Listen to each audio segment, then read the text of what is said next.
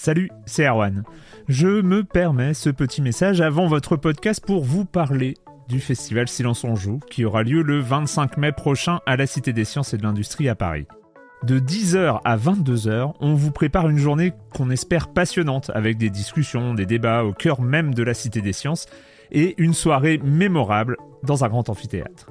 La billetterie est ouverte, le lien est dans la description des derniers épisodes et vous trouverez aussi un lien vers la programmation. C'est 20 euros pour la journée et la soirée, et si vous voulez juste passer nous voir en journée, il suffit d'une entrée classique pour la cité, c'est 13 euros tarif plein avec éventuellement des réductions. C'est la première fois qu'on organise un truc pareil et on espère vraiment que vous répondrez présente et présent. En tout cas, nous, on a très envie de vous croiser de rencontrer celles et ceux qui nous écoutent chaque semaine. Rendez-vous donc le 25 mai et je vous laisse avec votre épisode de Silence en joue ou de la bande-annonce ou de Gâchette gauche ou de Dans la boucle. Enfin bref, bonne écoute. I'm Sandra, and I'm just the professional your small business was looking for. But you didn't hire me because you didn't use LinkedIn jobs. LinkedIn has professionals you can't find anywhere else, including those who aren't actively looking for a new job but might be open to the perfect role, like me. In a given month, over 70% of LinkedIn users don't visit other leading job sites. So if you're not looking on LinkedIn, you'll miss out on great candidates like Sandra. Start hiring professionals like a professional. Post your free job on linkedin.com/people today. Silence en joueur, Juan Cario, bonjour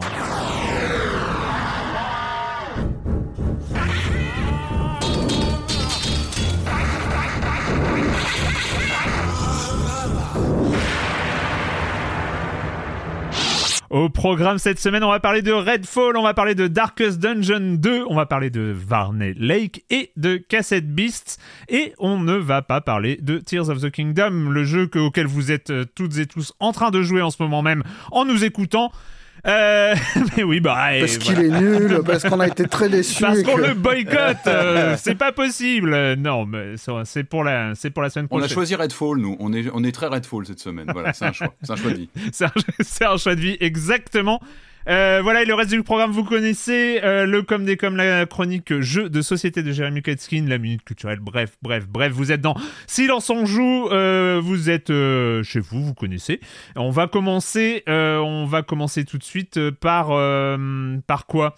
Bah par le fait accueillir d'accueillir les euh, trois de mes chroniqueurs Ah favoris, hein C'est ça, c'est ça. Ah, les vacances, ça, ça fait mal. Eh, les vacances, ça fait ça très rouille, hein. très mal. Ça fait très très mal. Discipliné, le mec. Euh, Corentin Benoît Gonin, salut Corentin. Salut Erwan. Euh, par contre, il y a eu un petit bruit euh, pendant juste avant que tu as parlé. euh, C'était très bizarre, mais euh, il y a toujours ça dans chaque émission. Ouais. c'est incroyable. Ouais, ça s'appelle le ouf, générique. C'est incroyable. hein Mais non, Mais un si, je te jure. C'est pour vous mettre dans l'ambiance et tout. Mais parce qu'il y avait eu des plaintes. Hein, Enfin, ouais.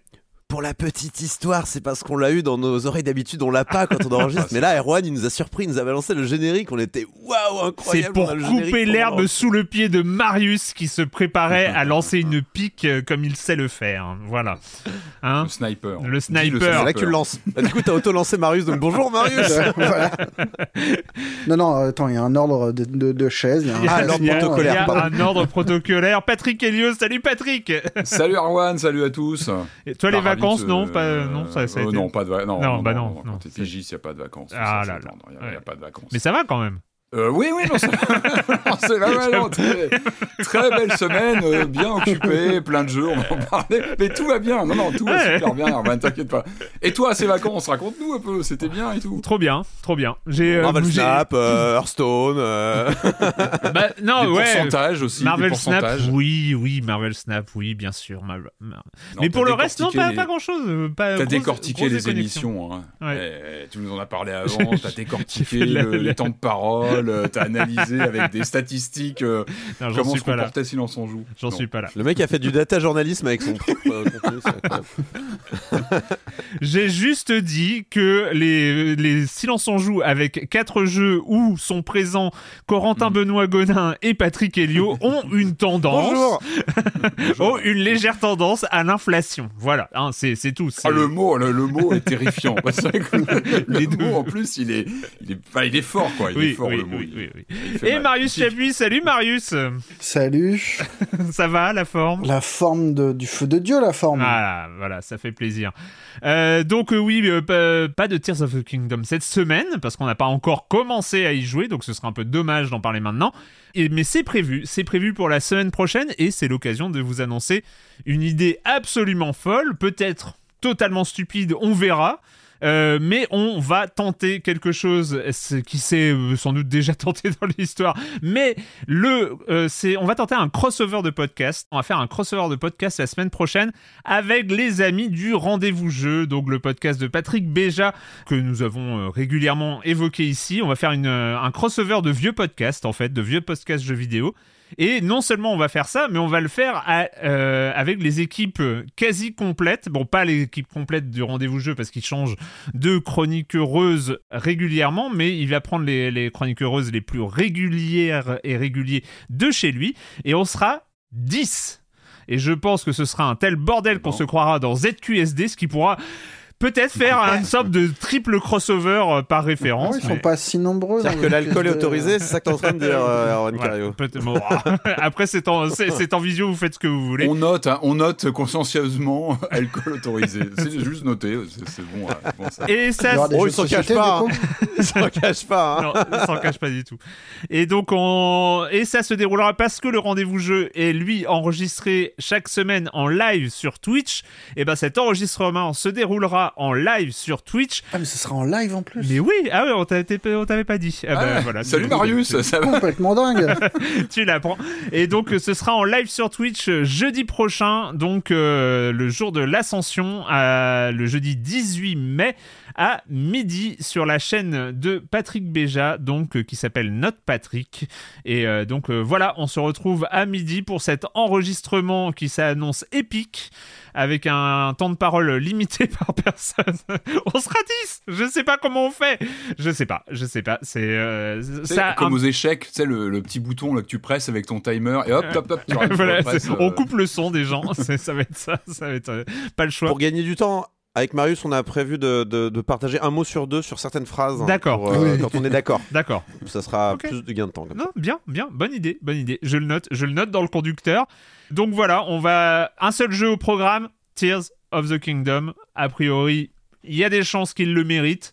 On n'en sait rien, on n'y a pas joué. Mais euh, bon, après, si, euh, si, si, si, finalement non, on choisira un autre jeu au hasard, hein, tu vois, s'il est pas bien. Et là, il nous, imagine, il nous fait une Redfall. Et c'est peut-être déjà un spoiler sur l'émission, mais imagine, il nous fait une Redfall. Qu'est-ce qu'on fait? Qu'est-ce qu'on devient finalement? Il nous fait une Redfall. Il nous fait une Redfall. il nous fait une Redfall. Bah, peut-être qu'on aura besoin de plus de temps pour en parler, du coup. C'est ça. C'est vrai. Que s'est-il passé? Que s'est-il passé? Pour finir cette introduction, juste un petit passage. Euh, j'avais promis éventuellement de faire un entretien, de publier un entretien pendant la semaine de vacances, ce qui n'a pas été le cas, vous l'avez remarqué comme moi. Euh, ces entretiens, alors il y en a plusieurs à venir. Euh, je crois qu'il y en a deux qui sont enregistrés. Il y en a d'autres à venir, donc préparez-vous à d'autres entretiens.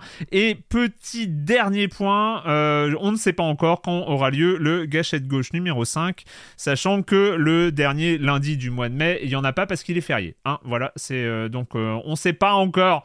On sait pas encore si ce sera là ou la semaine d'avant. Bref, euh, gâchette gauche, euh, tenez, tenez-vous prêts, vous aurez plus d'informations potentiellement la semaine prochaine. Où on en est dans le conducteur maintenant, parce que retour de vacances, il faut reprendre ses marques. Bah, et eh c'est ben, les news, euh, mon cher. C'est les news, et on va commencer. Bah tiens, on parlait de Tears of the Kingdom. On a quand même des informations. A priori, il semblerait que ce jeu soit un peu attendu et que du coup, on ait des estimations potentiel des ventes, euh, enfin en tout cas de ce qui sera mis en place de la mise en place du jeu, voilà, du oui, ça se trouve, il bider, hein.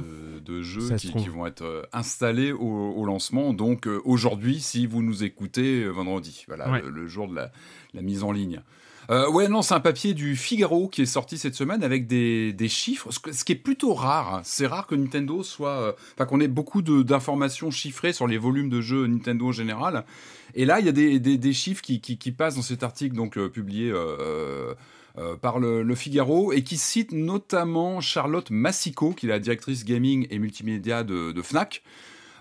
Qui parle de niveaux colossaux, je cite, hein, de niveaux colossaux de précommande avec 100 000 exemplaires qui devraient être écoulés au, niveau du premier week-end via la Fnac. C'est quand même on est sur des volumes très très très très importants. On rappelle qu'il y a une ouverture donc hier soir si vous nous écoutez le vendredi parce que c'est jeudi soir une ouverture un peu à l'ancienne. on faisait ça à la grande époque des grandes sorties de jeux au, niveau du magasin de Saint-Lazare, donc Fnac Saint-Lazare qui ouvre à minuit pour, euh, pour distribuer le jeu euh, bah, bah, aux, premiers acheteurs. Donc on, sent vraiment une volonté de d'événementialiser un maximum euh, le, cette sortie. dans l'interview, il y a, y a, ce chiffre aussi, donc toujours de, de, la responsable gaming chez, chez Fnac, qui parle de une estimation, nous, alors je cite encore une fois, nous estimons que 350 000 exemplaires seront disponibles au, lancement en France. Alors je pense qu'a priori, ce serait un, chiffre, une évaluation par la FNAC de la quantité globale d'exemplaires qui seraient euh, là en Day One. Donc pas seulement FNAC, mais euh, en général. C'est un petit peu ambigu au niveau de la, de la formulation, mais on peut comprendre que ce serait assez global. On rappelle, hein, ce sont les versions cartouches et aussi tout le pan dématérialisé en parallèle. Et ça, c'est uniquement le Day One. Ça, c'est les quantités de sortie euh, jour 1. Euh, sachant qu'il y a évidemment des réapprovisionnements euh, par la suite. Mais en tout cas, on est sur un. Et c'est sur les, ventes physiques. Uniquement cartouches, évidemment physiques. et on a le démat à côté qui, qui, va être aussi très important sur un, un jeu de cette ampleur. Euh, toujours du côté des chiffres, on a aussi euh, un volume qui a été communiqué, cette fois du côté euh, de, de, Laurent Bouchard, toujours dans le même article du Figaro, hein, donc ça nous ramène du côté Micromania, qui parle, vous savez, de cette, cette console Switch Zelda qui, qui, nous aide là, hein, qui était voilà, décorée, enfin, c'est une de ces éditions spéciales, ça peut une tradition chez Nintendo, lorsqu'un jeu Zelda arrive, version colorée, colorisée de la console avec des petites décorations sur les manettes, etc. Alors là, ce qui est intéressant, c'est qu'on a un, un chiffre de 25 000 ventes euh, de cette console euh, édition limitée. Depuis sa sortie, donc qui était euh, qui anticipait le lancement du jeu, c'est-à-dire que la, console est sortie quelques semaines, quelques jours avant, euh, qui se serait déjà vendue à 25 000 exemplaires, euh, donc depuis fin avril, donc euh, quelques, quelques jours avant, avant, le lancement, avant le lancement du jeu. Et donc le, représentant de Micromania parle de, de, tout le, que tout le stock chez eux serait parti, il ne resterait plus que quelques centaines de pièces, donc dans cet article qui a déjà quelques jours. Donc voilà, a priori la, la console étant voilà, est en voie de disparition, comme c'est comme c'est souvent la règle hein, sur ces éditions limitées. Et, euh, et voilà, c'est intéressant d'avoir ces chiffres. On les a rarement, mmh, notamment mmh, sur une console limitée en France. C'est plutôt plutôt intéressant. Moi, je vous renvoie. J'avais posté un, un tweet euh, hier soir. En fait, il y a un, euh, chez Nintendo, il y a un peu cette tradition de, vous savez, de ces interviews très orientées développeurs, un peu dans la tradition de, de ces fameux Iwata Ask, euh, qui était passionnant à lire. Et là, on a, une sorte d'interview comme ça en ligne chez Nintendo.com, euh, donc c'est en anglais, et c'est bah, du nectar à lire, donc avec euh, Aonuma et puis d'autres responsables du développement, responsables son, planning, etc. Alors moi, c'est une interview que je conseille plutôt de lire une fois que vous aurez joué au jeu, parce qu'il peut y avoir un peu du spoil sur des mécaniques. Ça, ça va pas très loin, parce que ça a été publié trois jours avant le lancement du jeu, mais bon. Gardez ça pour après, mais c'est toujours passionnant à lire. C'est sur euh, le site euh, donc nintendo.com. J'ai mis le lien sur Twitter et c'est bah, vraiment du nectar à lire. C'est très intéressant, mais mettez-le de côté, peut-être une fois que le jeu sera sorti, que vous aurez commencé à y jouer. Et donc quand même, il y avait quelque chose dont tu voulais parler, c'est une horloge dont la grande aiguille de le 12. Voilà, c'est à peu près la seule information. C'est le, ouais, ça fait beaucoup parler depuis quelques heures. Hein. Alors on sait, on sait tous que Mortal Kombat 12 doit sortir cette année. Ça, avait ah fuité. Euh, euh, ça avait été, je crois que ça avait fuité pendant une réunion euh, financière de, Warner qui avait comme ça négligemment dit bah ouais, de toute façon Mortal Kombat 12 arrive cette année. Alors il y avait quand même des questionnements. On savait, que NetherRealm Studio, donc le, studio de Chicago qui bosse sur la série depuis des, décennies maintenant, travaillait sur un jeu. Il y avait des questionnements. Est-ce que ce serait un un nouveau Injustice ou un Mortal Kombat? Bon, bah, on sait que c'est Mortal Kombat. Et euh, on se doute que l'annonce ne devrait pas tarder. On est déjà en mai, euh, ça devrait, ça devrait accélérer. Et puis euh, derrière Mortal Kombat, on a Ed Boon. Ed Boon, c'est le fondateur, euh, c'est le patron de, de NetherRealm Studio et c'est l'un des co-créateurs du jeu depuis les tout débuts. Enfin, il était là. C'est vraiment un des, fondateurs de, du phénomène Mortal Kombat. Alors lui, il est joueur. Ed Boon, il est joueur parce que il veut pas en dire trop, mais il s'amuse pas mal avec la communauté. Il est très actif sur les réseaux sociaux. Et là, il vient de poster un teaser, un teaser donc qui fait beaucoup réagir. Euh, on avait déjà eu une séquence vidéo il y a quelques jours sur les, bah, sur il y a quelques semaines, je crois maintenant, sur les 30 ans, donc qui récapitulait un petit peu les grandes tendances de la série, etc. Euh, un 30e anniversaire qui a été raté, c'est-à-dire que ce nouveau jeu ne sort pas pour les 30 ans. Ok Donc il y a eu pas mal de déceptions à l'époque, je crois que j'en avais déjà parlé, que tout le monde espérait vraiment que la série rebondisse sur cet anniversaire quand même euh, marquant. Mais là, ça se précise.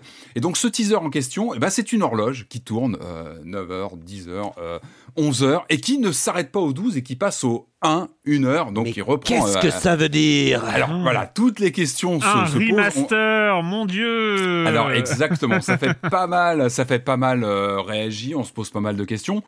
Euh, on aurait pu imaginer un MK12 dans les clous du 11. On rappelle le 11, c'était un mastodonte de contenu avec énormément de combattants, un lore euh, énormissime qui voilà, qui agglomérait tous les tous les précédents, etc. Avec pas mal de personnages invités, Terminator, etc. Donc voilà, un jeu assez boursouflé en termes de contenu. Là, ce qui pourrait ce qui pourrait se voilà, se, s'esquisser via cette, cette, révélation un petit peu, euh, euh, un peu mystérieuse. Ça pourrait être effectivement peut-être l'idée d'un reboot. Ça serait pas une nouveauté. Hein. Euh, la saga Mortal Kombat a déjà connu un reboot en 2011 avec ce nouveau départ à l'époque avec le, jeu qui s'appelait Mortal Kombat tout simplement, qui réévaluait, reprenait un petit peu les bases après après Armageddon ça serait pas impossible peut-être d'avoir une sorte de relecture, revenir finalement un, tournoi tout simplement euh, sur une île, euh, euh, voilà gérée par le sorcier Shang Tsung, revenir un peu aux bases de la série, sans, pourquoi pas Sans les cinématiques? Ah bah non, mais non, mais ça, ça fait partie, euh, partie du cocktail. Donc euh, non, non, ça, il faut ça. Ou alors peut-être. C'est le, c'est le seul intérêt du truc. Enfin, pas le seul, mais un des plus gros intérêts. Du truc. Ou alors revenir à quelque chose qui s'apparenterait à des, à une formule Origins. Peut-être revenir un petit peu aux, précédents tournois qui ont eu lieu avant le, le tournoi originel. Donc tout cas, ça pose pas mal de questions, mais peut-être que l'idée. Peut-être vu qu'il saute une, euh, une étape, c'est juste un platformer, tu vois. c'est pas possible. Non, mais c'est. Ça devient, un, ça devient un visual novel narratif. Un euh. rock deck builder. mais, mais allez, allez, voir le Twitter de Ed Boon parce que c'est un troll, quoi. Il n'arrête pas de. de, de de jouer avec la, la, communauté. C'est même dans les jeux, d'ailleurs. Il y a toujours un jeu autour des rumeurs qui sont après intégrées dans les jeux. Euh, il, y a, il, y a, vraiment quelque chose de très intéressant autour de cette série. Le champ s'élargit. On attend maintenant de savoir exactement ce que va être ce, ce prochain Mortal Kombat qu'on imagine on est, très, on est capable de faire une news sur une horloge qui rate le 12 quand même. Hein. Mais euh, ah c'est pas grave. C'est pas rien. mais non, mais ça, ça intrigue, ça fait parler. Mais oui, bah, mais bien bah, sûr. Ed Boon a réussi son coup, encore une fois. Il est fort, Ed Boon, d'une manière générale. On reste, on, on, reste pas sur Mortal Kombat, mais on revient à, à la news précédente. On reste sur Nintendo euh, qui a bien besoin que Tears of the Kingdom marche bien parce qu'ils sont vraiment mal là, non C'est ça euh... bah, Sont mal. justement, c'est mitigé. C'est mitigé. Ils vont pas mal, évidemment. En fait, dans l'absolu, ils vont pas mal, mais c'est mitigé. Donc ouais, euh, c'est le donc on est euh, dans la période en fait où toutes les grandes entreprises terminent leur exercice ont terminé leur exercice fiscal qui se termine fin mars hein, euh, et donc on a les résultats qui tombent avec les appels aux actionnaires, les jolies statistiques, Oscar Le Maire qui sort de sa tanière pour nous faire ces longs fils extrêmement intéressants pour pour pour nous autres qui n'avons pas envie de nous farcir ces grands tableaux même si ils sont aussi intéressants les tableaux mais c'est vrai que bon bah écoutez Oscar Le Maire le fait tellement bien que c'est vrai qu'on est on donc encore merci à Oscar Le Maire. Allez voir Ludostri, euh, ce qu'il fait sur Ludostri, son, son, site sur lequel il met ses informations. Petit big up. Alors du coup, on a les résultats donc de Nintendo. Ils sont mitigés. Ça veut pas dire qu'ils sont mauvais, mais ils hmm. sont mitigés. On va pas non plus trop les plaindre. 10 milliards, euh, presque 11 milliards d'euros de chiffre d'affaires, bénéfice de 3 milliards d'euros. Bon, voilà, ils sont pas non plus dans la galère. Euh, mais c'est une baisse, malgré tout. C'est une baisse. C'est une baisse pourquoi? Parce qu'ils n'ont vendu que, je mets des air quotes que vous ne verrez pas dans le podcast, 18 millions de Switch. Euh, ça a 3 millions de moins que prévu. Donc pas des résultats si satisfaisants que ça. Ils en avaient annoncé 21. Et donc ça fait une baisse de 22% par rapport à l'exercice précédent 2021-2022 en partie à cause, en tout cas c'est ce qui s'explique, de la pénurie chronique de microprocesseurs qui a entravé la production. Euh, c'est la même, vous savez, qui a créé la raréfaction des PS5 ou des cartes graphiques hein, ces dernières années. On a passé d'excellents moments à chercher nos appareils. Qu'est-ce qu'il y a, Patrick, qui fait la Non, non, non, non, je réagis. J'ai toujours eu l'impression que la console était dispo, en fait. Enfin, en baladant en magasin, euh, je l'ai toujours vu. Peut-être que c'est trompeur. Peut-être que je sais pas. Ne questionne pas ce qu'ils ont dit eux. Patrick? S'ils disent que c'est à cause de la pénurie, c'est à cause de la pénurie. en partie, en partie. Il y a aussi une baisse peut-être plus dure que prévu par rapport à la sortie des, euh, des, des, passages de, de confinement qu'on a eu à différents endroits, qui a été un énorme moment de vente euh, pour Nintendo, notamment sur Animal Crossing. Donc peut-être qu'en fait le retour de bâton a été plus, euh, le, le, le, le, retour de bâton a été peut-être plus fort que prévu. Euh, en tout cas, euh, c'est une baisse qui a relativisé parce que, eh bien, la Switch, elle en est quand même à sa septième année. Hein On a tendance à l'oublier. C'est un peu ma boule quand même qu'une console, euh, que, que voilà, qu'une console dans sa sixième année de vie euh, se vendent plus que la Wii U sur tout son cycle, par exemple. C'est juste comme ça. Juste ça oh, on avait dit pas la Wii U, on avait dit qu'on arrêtait de taper sur la Wii U. C'est sous la ceinture, quoi. Non, mais Attendez, j'ai un deuxième chiffre sur la Wii U après. Voir on en parle beaucoup, mais ils arrivent encore à créer l'événement autour de ce jeu, notamment euh, euh aujourd'hui. Alors, sur le cumulé, et là c'est le petit cœur de, de, fans de Nintendo qui parle, parce que moi quand j'étais plus jeune, ça c'était les chiffres, ah, ça m'énerve quand même que la console la plus vendue de l'histoire, ce soit la PS2.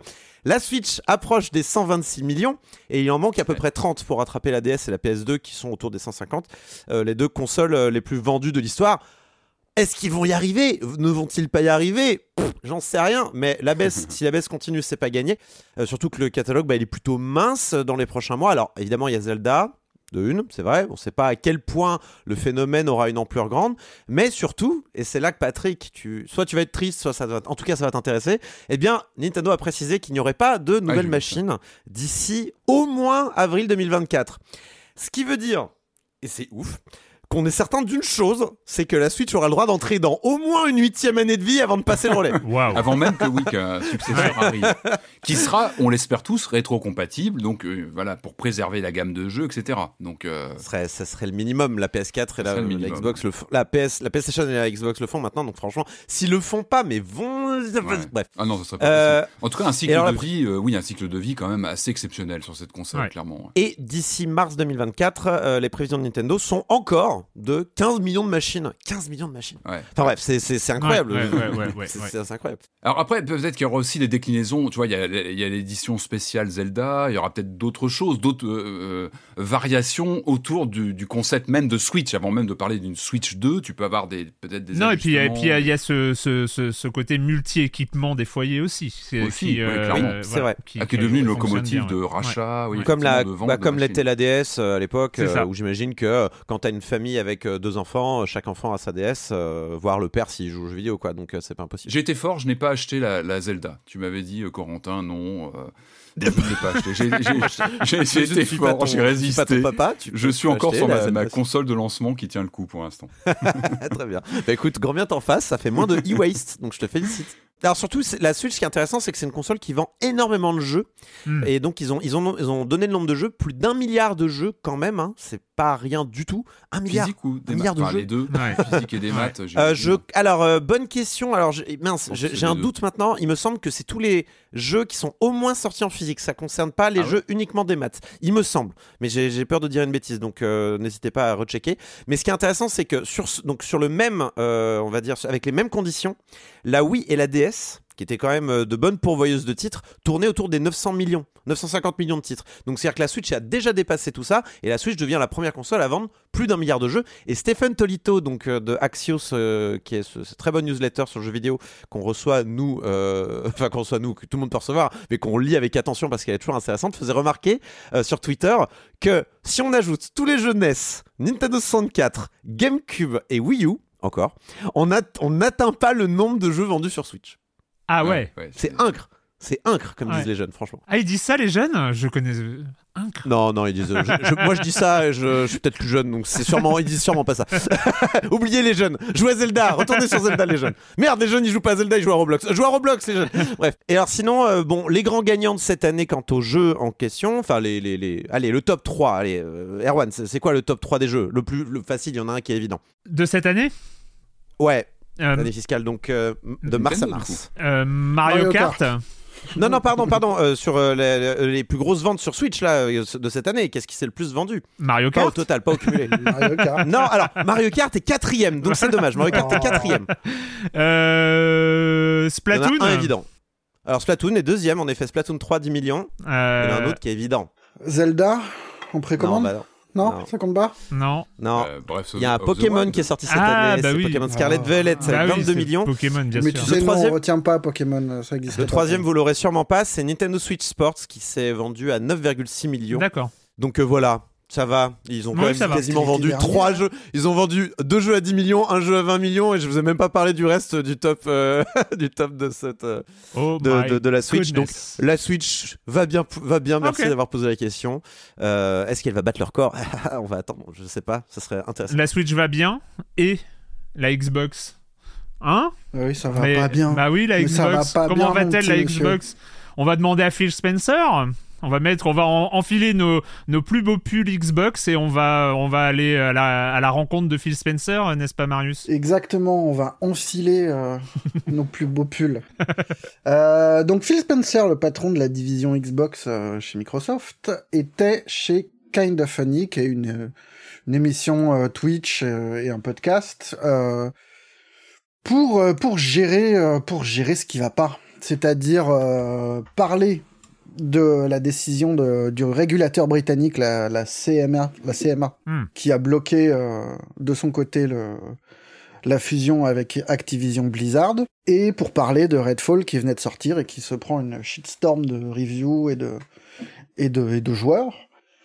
Euh, vu qu'on est dans une émission qui est quand même pas tout à fait neutre, où les gens sont effectivement en pull Xbox et, euh, et où ils parlent de notre communauté comme s'il n'y avait que Xbox dans la vie, machin, on est quand même enfin voilà. C'est pas c'est pas totalement anodin. Il est mhm. pas euh, il, est à allé la fois, en territoire conquis. Voilà il y a à la fois une position qui est euh, intéressante et courageuse en apparence de Phil Spencer de venir gérer les problèmes euh, de face mais il le fait pas n'importe où. Et quand on écoute bien ce qu'il dit il fait pas n'importe quoi non plus en fait. Il vient pas juste pour pour s'excuser.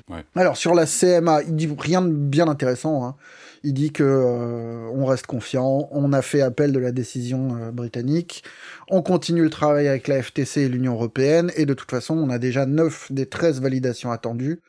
Euh, c'est une décision décevante, mais mais l'argument est toujours le même, c'est la ligne de défense qui consiste à dire que le marché du cloud tel qu'il est mis en avant par le régulateur britannique n'existe pas encore que leur décision se repose sur un fantasme et qu'ils espèrent que que tout ça. Euh, Est-ce qu'il vient de dire que le club euh, gaming est un fantasme ou euh, je, je, rêve non, non, non, non, non, Il dit que le marché n'est pas mature encore, mais qu'il va le devenir, mec. Bien sûr.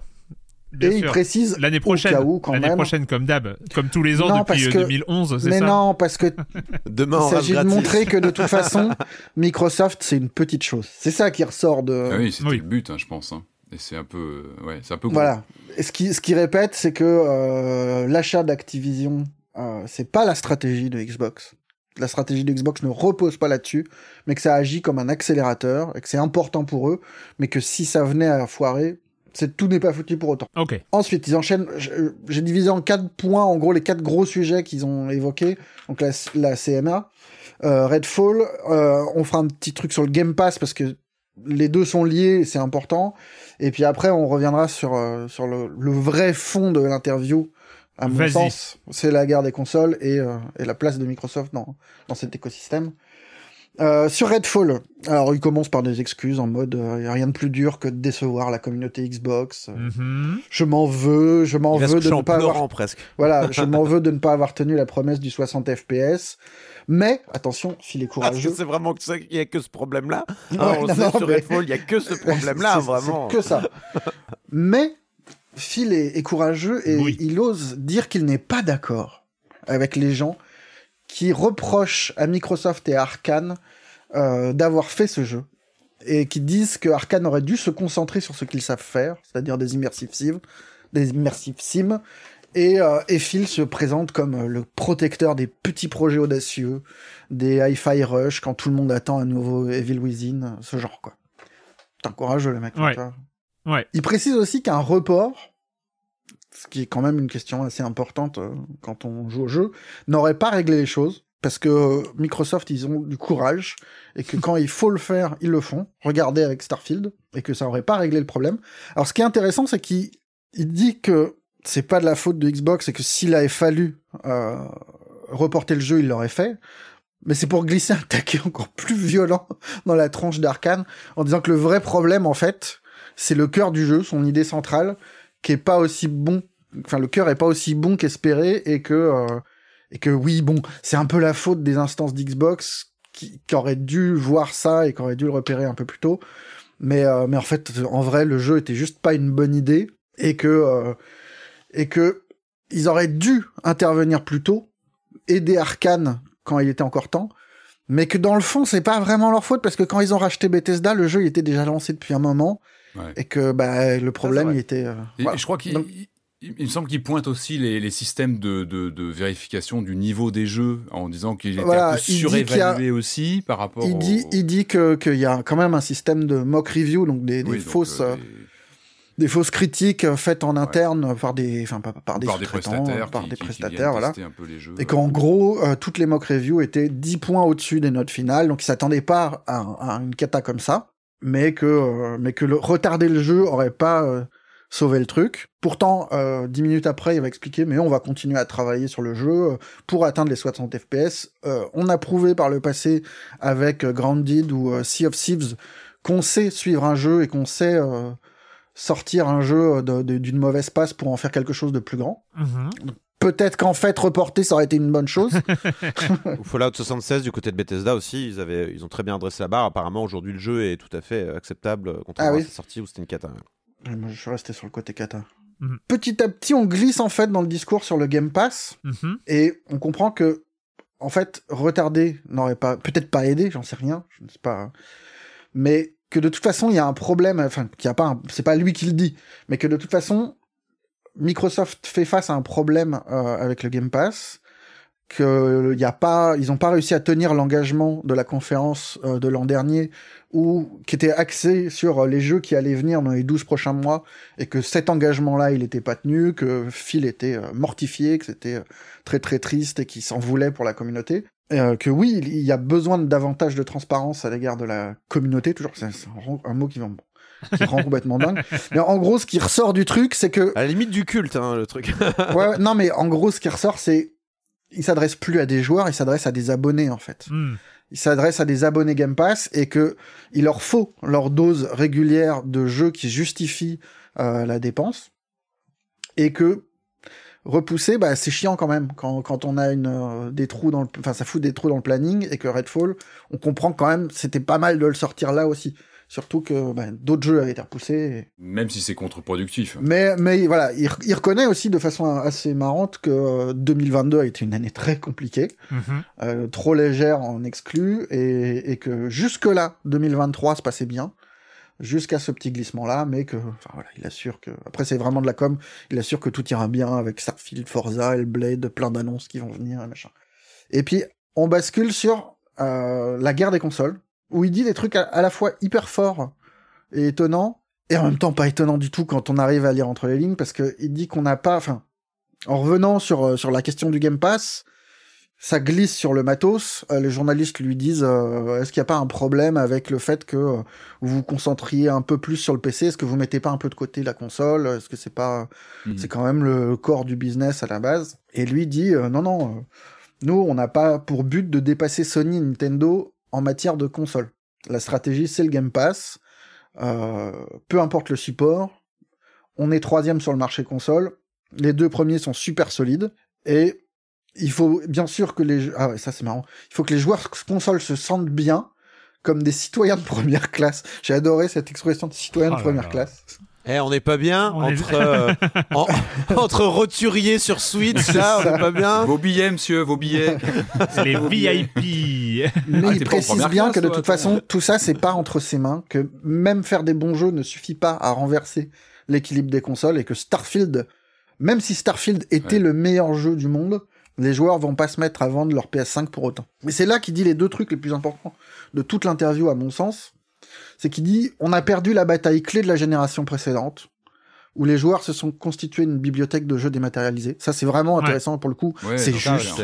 Il y a vraiment. la phrase la plus intéressante de toute l'interview. il y a eu un moment de bascule euh, sur ce truc-là. Et euh, ce qui, ce qu'on comprend en fait derrière ce discours-là, ce qui est en creux, c'est que Microsoft c'est une petite chose en fait. Mmh, mmh. Et qu'il faut pas, il faut pas fantasmer un Microsoft tout puissant capable de tout racheter et machin que les vrais gros, c'est Sony et Nintendo, et que franchement, leur casser les roupettes avec euh, Activision Blizzard, c'est pas sympa. Mais enfin, sur la dernière chose, sur l'aspect on va dire, je n'ai qu'une petite chose et l'aspect on a perdu la, la bataille clé.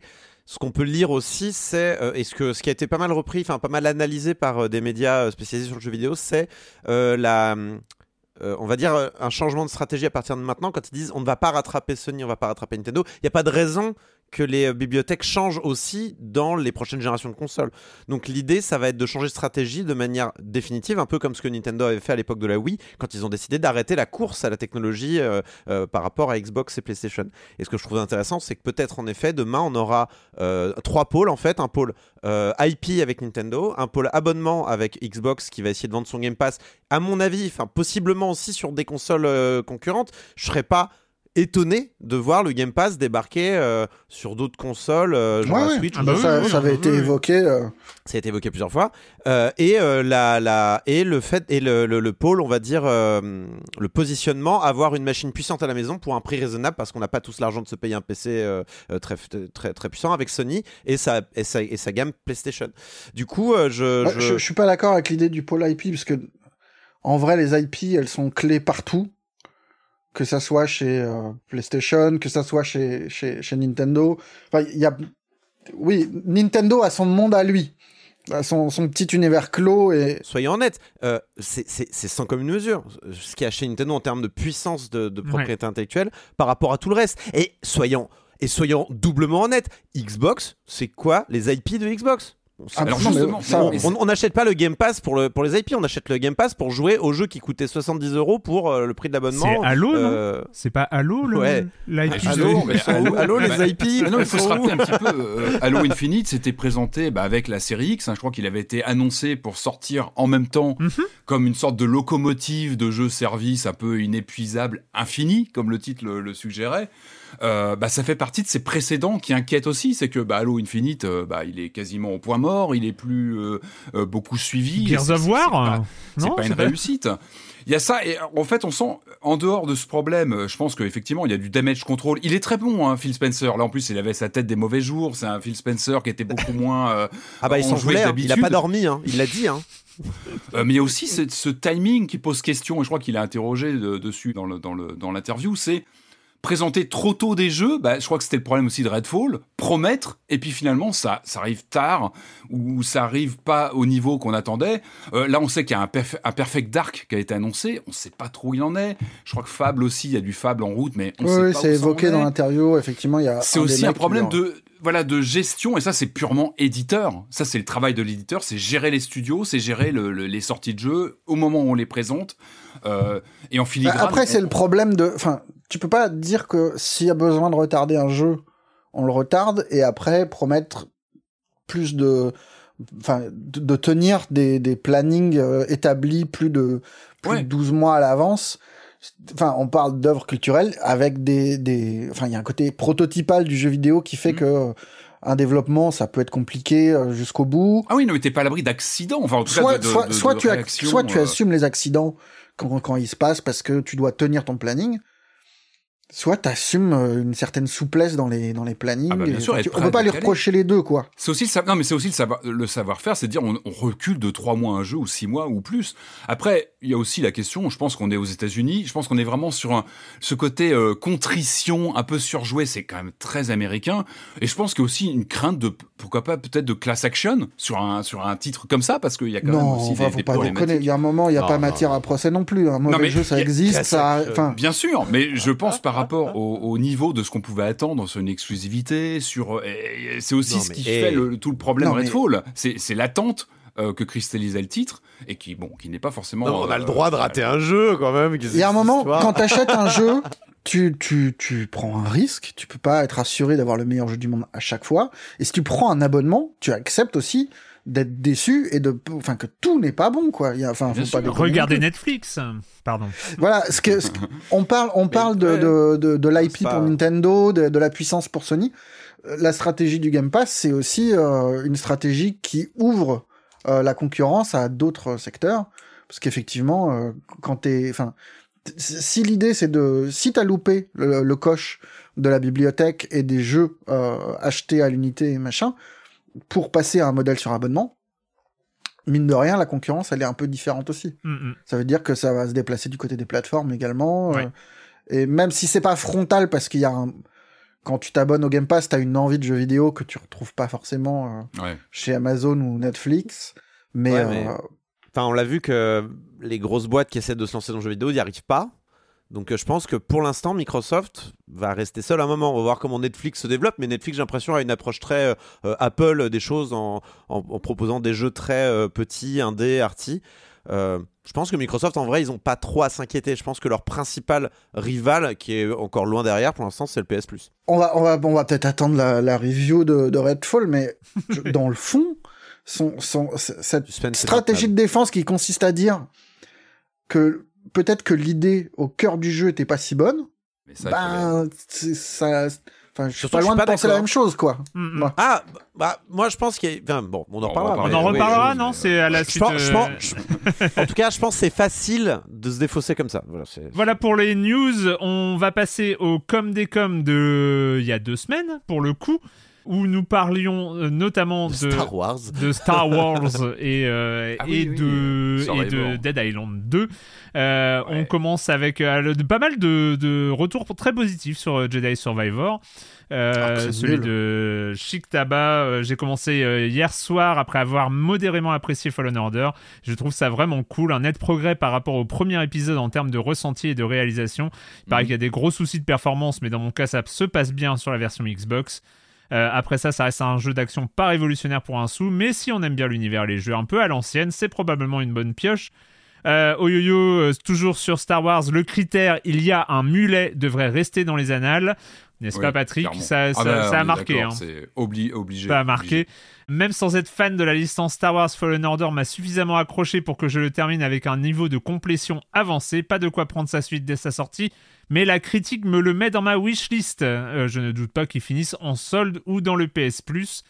Euh, et alors c'est assez rigolo. Bon après il y a eu euh, des débats sur les Star Wars, sur la prélogie, sur enfin il y a eu plein ah de choses. Ça c'est après on est encore arrivé sur un moment où alors pas que sur le Discord, sur sur Twitter aussi où il y a des gens qui euh, nous trouvent euh, trop méchants avec Jedi Survivor, alors que je trouve qu'on a été peut-être oh, euh, bah, très gentils en fait. Mais franchement, j'ai pas pu être là et, oui, je pense que le jeu, le jeu s'en sort bien.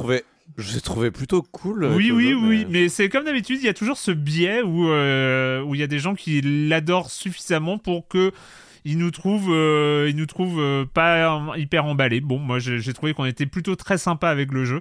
Enfin, euh, on était sincère, hein. moi j'ai été mm. sincère. Marius, toi tu as fait la critique dans Libération et effectivement, euh, je pense que si tu avais été là, ça aurait été un aspect un peu plus euh, modéré, on va dire, sur, sur l'intérêt du jeu. oh non, l'autre c'est un jeu de retour. Non, mais c'est un jeu nul. voilà. c'est bon, bah, QFD. Super. Et eh ben le com des com de la semaine prochaine sera encore concernant Star Wars. quel sniper. Super. Le sniper, puis voilà, et puis il repart comme ah, ça, la tête haute. C'est un jeu nul. Au revoir. Non, non, mais il y a des trucs propres, mais déjà, il est techniquement, il y a quand même des trucs dégueulasses sur PlayStation. Et puis c'est un jeu Il a été patché, hein, il y a eu pas mal de patchs ces derniers ah, jours. moi, je retoucherai plus jamais de la vie. Sur PC, il, apparemment, euh, avec quelques astuces, enfin apparemment, il y a quelques hum, paramètres à changer et ça fonctionne beaucoup mieux. Mais c'est bizarre que ça n'ait pas été shippé euh, automatiquement, quoi. C'est bizarre. Et euh, Lone Wolf qui pose une question importante est-ce qu'Arthur et Naomi ont été payés pour la review de Minecraft Legends? Moi, j'avais 10 francs quand je passais la tondeuse à gazon chez mes parents et il y avait une bonne surface, donc c'était du taf. Voilà. bah non, parce que ça serait du travail du travail d'enfant et machin, et là, c'est foutu. Hein. j'aurais proposé, j'aurais proposé 10 francs, ils ont fait la tête. Je sais pas pourquoi. mais, non, non, non, eh, ils ont, ils, ont pas été payés. Mais, euh, mais voilà. Non, j'ai eu, j'ai eu plein de retours euh, très cool sur cette séquence. Je vous remercie. Euh, parce que c'est vrai que, en fait, c'est des séquences que j'adore faire, mais en même temps, je suis tellement pas objectif sur euh, la, pertinence du propos que moi je trouve toujours absolument génial mais euh, voilà je suis pas le mieux placé pour euh, en juger. Mais voilà c'était pour la petite review de et sur le com des com je voulais quand même faire un grand merci à Madingue qui est modérateur Twitch sur la chaîne de, de Silence on joue et mon modérateur historique et reconnu sur l'ex Game Cult, on va dire, mais qui dernièrement bah, nous a posté les liens de tout ce dont on parle dans les, dans les épisodes de Séance en Joue. C'est absolument magnifique, c'est un travail de dingue et merci, merci beaucoup Madingue pour tout ça. C'est le moment euh, du point abonnement avant de passer aux jeux vidéo. Malheureusement, euh, mes échanges avec le service abonnement, c'est le retour de vacances qui a voulu ça, euh, mais j'ai pas, j'ai pas eu la mise à jour. Si je l'ai d'ici là, je ferai un petit insert d'ici le montage. Je ferai un petit insert à la volée pour, euh, pour euh, mettre, à jour, mettre à jour le nombre d'abonnements de soutien. Mais vous pouvez toujours vous abonner en soutien à votre podcast préféré, vous abonner à Libération avec la formule de soutien. Et c'est sur offre.libération.fr slash SOJ. Voilà, merci beaucoup à toutes celles et, toutes, et tous ceux qui euh, ont déjà fait cette démarche et qui continuent à la faire mois après mois. Sinon, tu fais une phrase à trous. Le nombre d'abonnés est de, et là tu mets une voix de robot 48, 473. Je pourrais. Avec une mise à jour automatique, tu sais, j'ai même plus à le faire. Tu demandes à Cass s'il y a moyen de mettre à jour le podcast euh, dès qu'il y a un changement. À la volée, même en temps réel. Non, on, on, va pas le faire, on va garder les, les bonnes habitudes. Le nombre d'abonnés à Libération en soutien à Silence en Joue est actuellement de 686. Voilà pour, euh, pour l'introduction et il est temps de partir euh, bah, chasser du vampire. On en a déjà beaucoup parlé dans ce podcast. Je sais pas si on avait déjà autant parlé d'un jeu avant, euh, d'en parler vraiment, mais voilà, il est temps d'aller voir à quoi ressemble Redfall. Toujours plus loin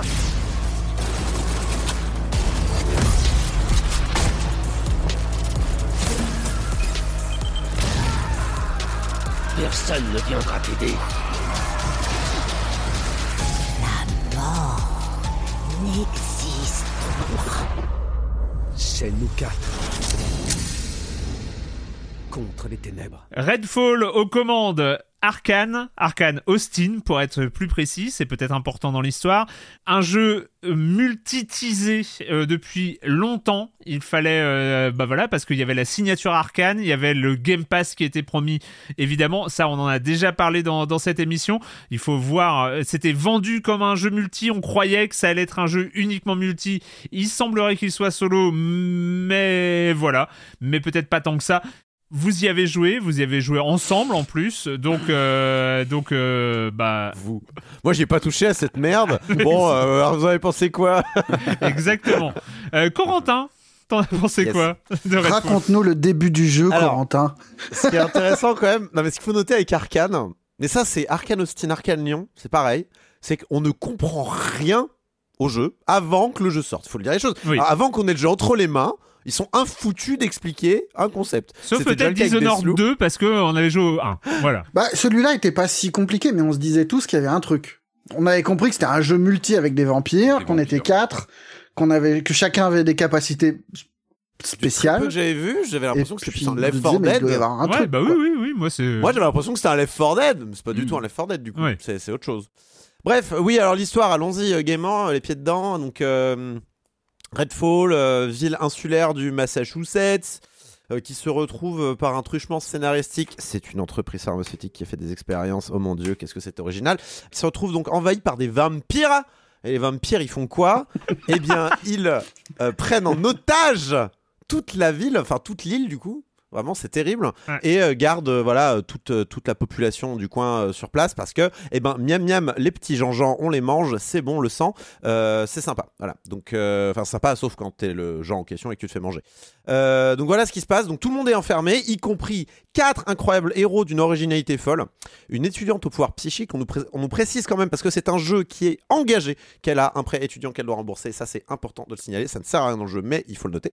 Euh, on a un rebelle ténébreux en pleine crise d'adolescence. Le mec est sorti de The Crow, il manipule les ténèbres, il envoie son pote Corbeau repérer les gens.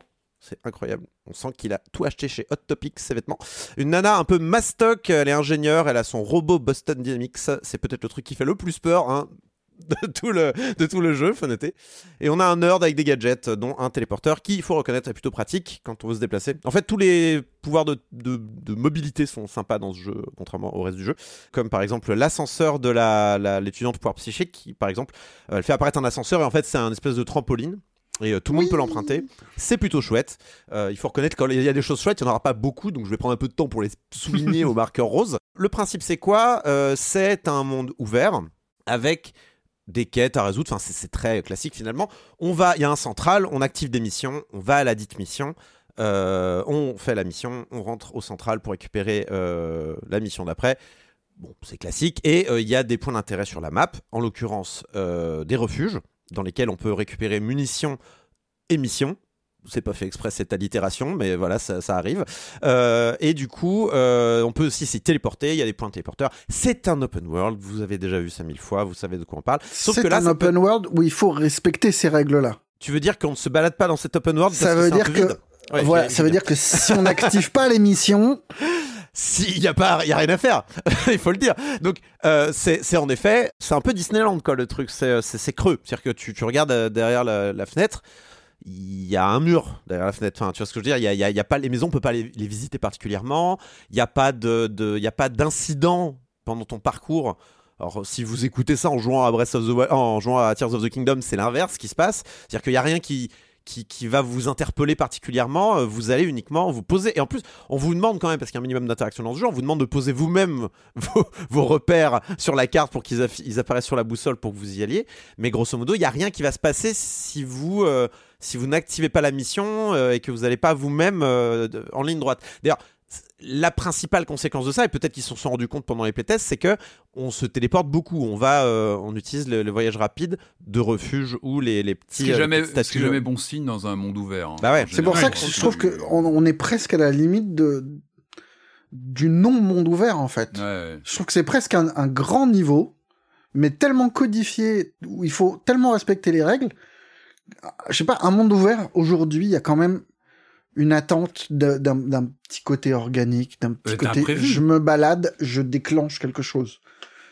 Là, le truc était, enfin, les premières parties qu'on a fait, c'est toi qui, qui nous guidais un petit peu parce que tu avais avancé davantage que nous et et ça marchait bien parce qu'il y avait, enfin ça marchait bien.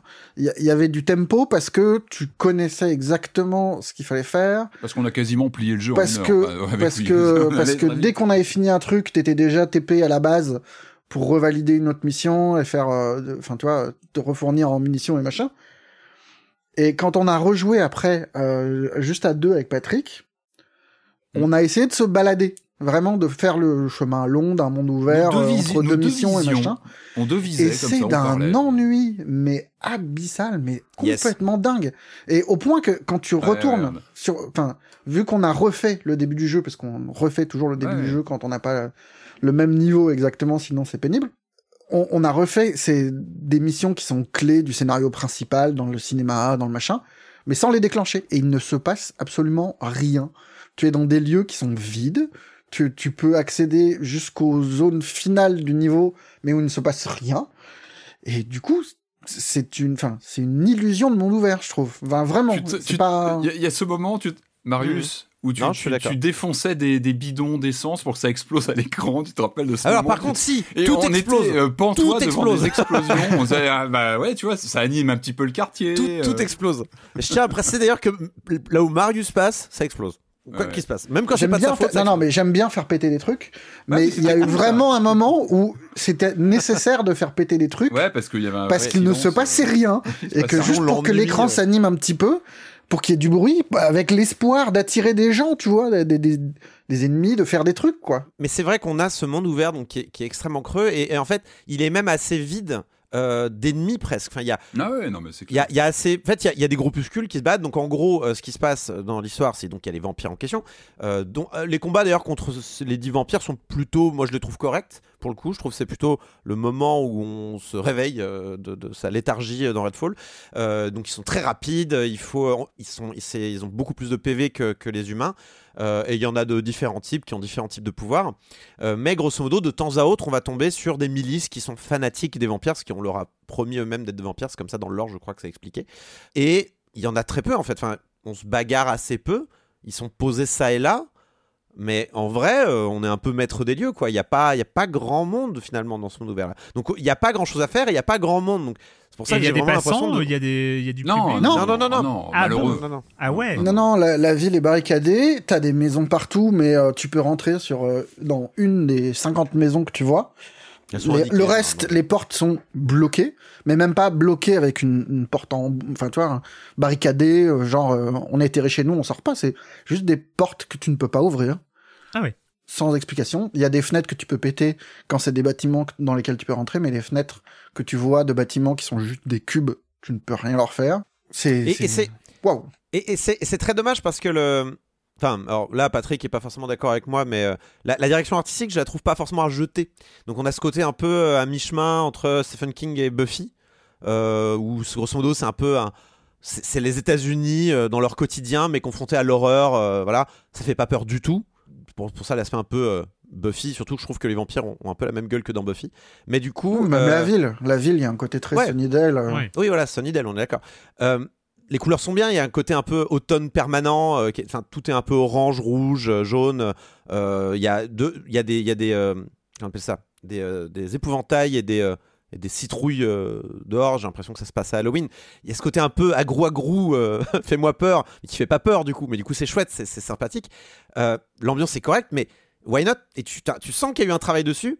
Mais voilà, donc d'une part, tout est en carton-pâte, tout est euh, en plastique, on peut pas rentrer dans la maison, il y a rien à faire.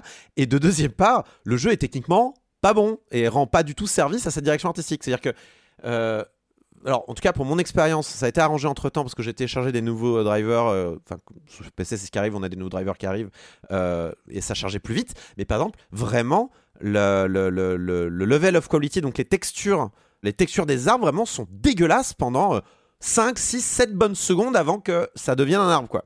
Ah ouais. Il y a Et- plein et- de lacunes. euh. Pour revenir sur la direction artistique, c'est séduisant d'abord. Effectivement, il y a un premier contact où cette espèce d'été indien marche très très bien, c'est joli et machin. Mais très vite, il y, a un- il y a cette idée de la vague qui entoure la ville, qui est pétrifiée, euh, piégée dans le temps et machin, qui est, qui est plus ou moins réussi, mais qui est plutôt pas mal. Enfin, plutôt séduisant Intérêt. comme idée. Le problème, c'est que le jeu ne raconte rien. Une fois qu'on a passé ce premier décorum là, tout ce qui est immersive sim, qui est quand même le fonds de commerce de- d'Arkane, ça consiste à, à se rendre compte que les lieux qu'on visite ont une histoire, racontent des petites choses Mm, mm, mm. et participent à créer un monde. Là, Et, et je pense que c'est on- un des problèmes. une fois qu'on a qu'on a passé l'habillage, euh, enfin vraiment le premier contact, les lieux sont vides, n'ont rien à dire, rien à raconter. On, les quelques maisons qu'on peut visiter, elles n'ont rien du tout à dire, mais vraiment rien. C'est juste pour trouver un sac dans lequel il y aura quelques munitions, une arme légendaire et basta. Il y a Alors, vraiment pas- des trucs qui sont. Il y a quelques exceptions près. Il y a deux, trois maisons qui sont bien. Euh, genre, euh, il y en a une où on comprend bien que euh, il y a une femme qui est malade à l'étage, le, le- le mari qui est au sous-sol, qui, est- qui est, qui est mort en train de travailler sur ses cassettes vidéo, je sais pas quoi. Enfin, il y a- il y, a quelques maisons inspirées. Euh, mais pour, moi, je combien, pense que pour combien de boutiques où tu rentres, voilà, ou machin, où il y a rien. On est du d'accord. tout. Et je pense que c'est fondamentalement le problème du jeu. C'est que il est entre deux jeux. Le, jeu vise deux jeux et, et ne peut pas fondamentalement, ce sont deux jeux exclusifs. Ils ne peuvent pas exister, ils peuvent pas coexister ensemble.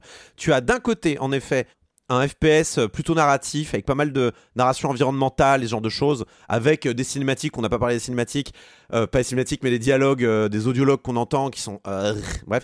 Euh, mais euh, il y a tous ces trucs-là qui ne peuvent pas fonctionner avec une aventure multijoueur, surtout qu'on peut, on peut pas passer euh, les, euh, les, les dites cinématiques en question. C'est vraiment un passage euh, ridicule et qui, qui fait rire quand on est en multi. euh, c'est Ah, genre euh, c'est pas, ont- euh, les cinématiques, c'est les, les, Oui, pas les souvenirs, quoi. Ouais, c'est pour ça que je dis les audiologues, c'est euh, Ouais, grosso modo euh, des, euh, des Oh, on, dé- on quelle déclenche des silhouettes qui, qui se mettent à parler, euh, bon, on s'en fout quoi. Quand on est à revivre la- les scènes de- du passé, machin. Quand on est à tannée, quatre euh, joueurs, vraiment, c'est- quand on, quand on est à 4 joueurs, on s'en fout. Vraiment. Et, et c'est- et on est obligé de les regarder jusqu'au bout. Enfin, pas de les regarder, mais d'attendre que ça passe, quoi. Ouais. Et je pense que le jeu, fondamentalement, a ce problème c'est qu'il ne sait pas s'il veut être prêt ou il ne sait pas s'il veut être Diablo 2. Et je pense que le jeu est, est vraiment, il est entre les deux. Et entre les deux, il y a rien, c'est le vide. C'est, il y a un jeu qui ne fonctionne pas entre les deux en fait. C'est-à-dire que moi au début, quand j'ai lancé le jeu et que j'ai vu le système de loot, parce qu'il y a un système de loot qui est, qui est correct, il y a juste pas assez d'objets, mais ça c'est, un autre problème. C'est un gros euh, problème dans un système de loot. Si tu veux faire Diablo 2 et que t'as pas assez d'objets. Mais, mais pour moi, je voyais le jeu comme euh, un truc très très mécanique, sans, euh, sans histoire, on s'en fout à la hmm. rigueur qu'il y ait une histoire, même un environnement, où en fait, grosso modo, tu lances des parties pour euh, refaire les missions, les refaire encore et encore et encore, comme dans Diablo 2, où en fait on s'en fout des quêtes. Tu, refais juste les boss, tu refais juste euh, les, les, donjons un peu difficiles pour aller looter au bout, pour avoir l'objet très rare qui va aller avec ton build. Moi au début je voyais comme ça le truc. Et en, et en effet, je peux voir un Redfall qui fonctionne s'il se, se jette dans des mécaniques extrêmement multi, répétitives, de grind, mais de grind un petit qui vont te récompenser avec des objets uniques, des trucs que tu vas faire. Waouh, c'est un objet euh, épique, 4 étoiles, avec des, des, stats insane, euh, ce genre de truc. J'aurais, j'aurais pu voir un jeu qui fonctionne comme ça. Et, comme ça, tu peux même rejoindre n'importe qui, faire ses missions, profiter du loot, etc. Je vois un Redfall qui fonctionne comme ça. Le truc, c'est que en effet, il veut absolument nous insérer au forceps son histoire nulle. il veut nous insérer au forceps son histoire nulle, où vraiment, et les personnages qui papotent, qui papotent tout le long, euh, c'est euh, d'ailleurs qui, qui, nuisent presque hein, à l'expérience. Et puis, à un moment, aussi, pour avoir un système de loot qui, qui, est cool à faire, il faut des ennemis, quoi. Exactement. Faut qu'il y ait de l'action perpétuelle. Enfin, c'est ce qui marche aussi dans Diablo. C'est, enfin, tu tapes des murs, tu tapes des hordes d'ennemis, tu vois un effet concret de tes armes. Là, je veux dire, il y a pas. Et il faut, et il faut des builds aussi. Le problème, c'est que dans ce jeu-là, niveau 30, 40, tu as déjà toutes tes capacités à fond. Il n'y a pas de choix en fait. Tu, au début, tu choisis, tu vas plutôt aller vers. Euh, alors moi, j'avais la meuf psychique, j'étais plutôt allé euh, euh, sur mon petit ami vampire. Là, c'est son ulti. Elle, invoque un vampire qui se met à tabasser les autres vampires et les, humains. et le l'ascenseur, c'était mes deux principales choses que j'avais développées. Puis au bout d'un moment, bah, tu as des points de compétence et en fait, tu peux même les mettre ailleurs. Et au final, bah, tu débloques tout et tu en mode. Bah, en fait, il n'y a aucun choix, il n'y a pas de construction, il n'y a pas de réflexion. quoi. Et, et du coup, c'est là où je me suis dit, non, mais en fait, c'est un, un triple A moyen qui devient vaguement sympathique quand on joue à plusieurs. Mais, parce qu'on joue à plusieurs, parce que tu te marres avec les gens qui t'aiment, c'est tout. Mais, mais, c'est le, jeu devient euh, euh, voilà, le, jeu devient pas désagréable, mais c'est pas grâce au jeu, c'est grâce aux copains en fait. Et pour revenir sur cette idée de, de cœur qui est pas forcément bon, moi, ce qui me gêne le plus en fait, c'est que le jeu a pas, est, pas super séduisant de base, mais la promesse de base que, j'avais compris moi des trailers, c'était c'est un jeu multi, il y a des vampires, t'as des flingues, et pour tuer les vampires, il faut un pieu. Ce qui oblige à un choix d'armes, ce qui oblige à une coopération, ce qui oblige à une coordination. Et en fait, rien du tout. C'est juste dans tes flingues, dans tes quatre flingues que tu peux utiliser, il y en a un qui a une baïonnette, et tu peux le débrouiller tout seul, et du coup, tu peux défourailler tes ennemis dans ton coin avec tes potes qui défouraillent leurs ennemis dans leur coin à côté. T'as, t'as aucune dynamique qui est créée entre les joueurs. Alors que je pensais que c'était ça. Je pensais que c'était ça, moi, le petit secret de la formule arcane dans un jeu multi, qui aurait un truc contraignant, mais en même temps super fun, qui, oblige, qui, qui, oblige à des ratés, qui oblige à des. Et en fait, non. Parce que t'es obligé d'avoir tout, puisque t'as as un jeu à la fois multi et solo. C'est ça qui est chiant, en fait, c'est que ce truc-là, il y est presque quand on joue tout seul, on a trois armes. Sauf que trois armes, c'est pas suffisant. Enfin, on a trois armes. En fait, on a plus d'armes. Mais on a trois armes à disposition immédiate.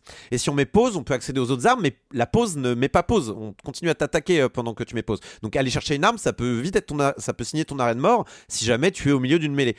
Grosso modo, tu as accès à trois armes. Et trois armes, c'est pas exactement suffisant quand tu es tout seul pour euh, t'occuper de toutes les situations possibles. Grosso modo, tu as les moments où tu as besoin de t'occuper d'humains. Auquel cas, un sniper, va être utile. Euh, puis t'as d'autres moments où tu besoin, auras besoin de t'occuper de vampires. Auquel cas, euh, euh, t'as des espèces de canons à UV qui sont très très bien pour s'occuper de plusieurs vampires. Ou alors un canon à pieu, c'est très bien pour s'occuper d'un seul vampire. Mais il n'y a, aucun moment où tu auras tout ton arsenal vraiment prêt pour, euh, pour tuer tout le monde. Je sais pas pourquoi ils sont allés jusqu'à trois armes, en tout cas à plusieurs. S'ils avaient limité à deux armes, je pense qu'on aurait pu avoir des dynamiques comme ça. Ils l'ont pas fait. Je pense parce qu'ils se sont rendus compte que c'était trop compliqué, que les, euh, les gens n'arrivaient pas à tuer les vampires ou quoi. C'est dommage. En fait, vraiment, à chaque fois, ils sont 1, 1, 2, 3 pas à côté de ce qu'il fallait faire. En plus de ce cœur, bien sûr, fondamental, qui sait pas ce qu'il veut être entre un, entre un jeu narratif ou un jeu euh, multi très mécanique. Et, euh, et c'est vrai que c'est un jeu, je, je, je, je, suis triste pour lui, en fait. Mm. Et, parce que je vois là où il aurait été bien, en fait. Et, et, je et j'ai pas passé non plus un moment complètement désagréable. Je suis allé au bout du jeu, j'ai fini le jeu, j'ai vu le boss de fin je, vois vraiment, je vois vraiment, je vois l'univers où Redfall est bon, quoi. Ça m'énerve.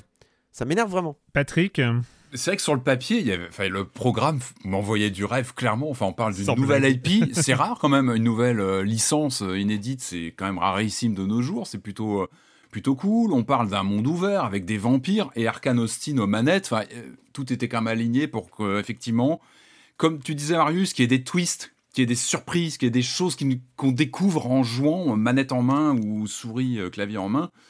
Alors, peut-être disclaimer, c'est que mine de rien, moi je me suis rendu compte, malgré tous les défauts qu'on peut citer, j'ai déjà une bonne quinzaine d'heures, peut-être une vingtaine, même parce que je l'ai commencé sur PC, après j'ai basculé sur Xbox. J'ai 30 heures dessus, je sais pas comment c'est arrivé au secours, quoi. Qu'est-ce qui vous arrive T'as une trentaine d'heures, enfin, mine de rien, et, je pense que ça dit beaucoup aussi le fait que j'y reviens encore. Malgré ces, défauts dans tous les sens. Encore là maintenant, tu reviens? Bah, j'y encore, euh, j'y reviens.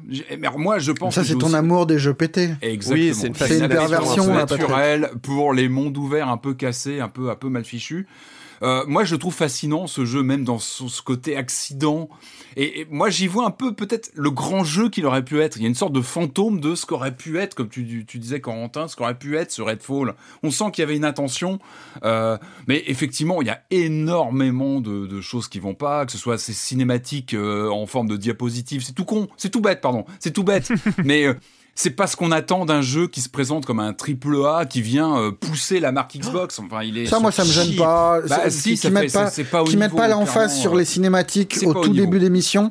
Franchement, mais à la limite, ça c'est c'est un jeu multi. C'est pas, t'es pas là pour ça. C'est accessoire. Oui, je pense bien les cinématiques. C'est pas, c'est pas un problème. C'est accessoire. Moi, ce qui me pose plus de problèmes, c'est effectivement ce lore, euh, ce jeu qui ne raconte rien dans ces endroits, alors que euh, Arkane, ce sont les maîtres de la narration environnementale par le par le genre qu'il euh, qu'il développe en général, que ce soit via Prey, que ce soit Dishonored.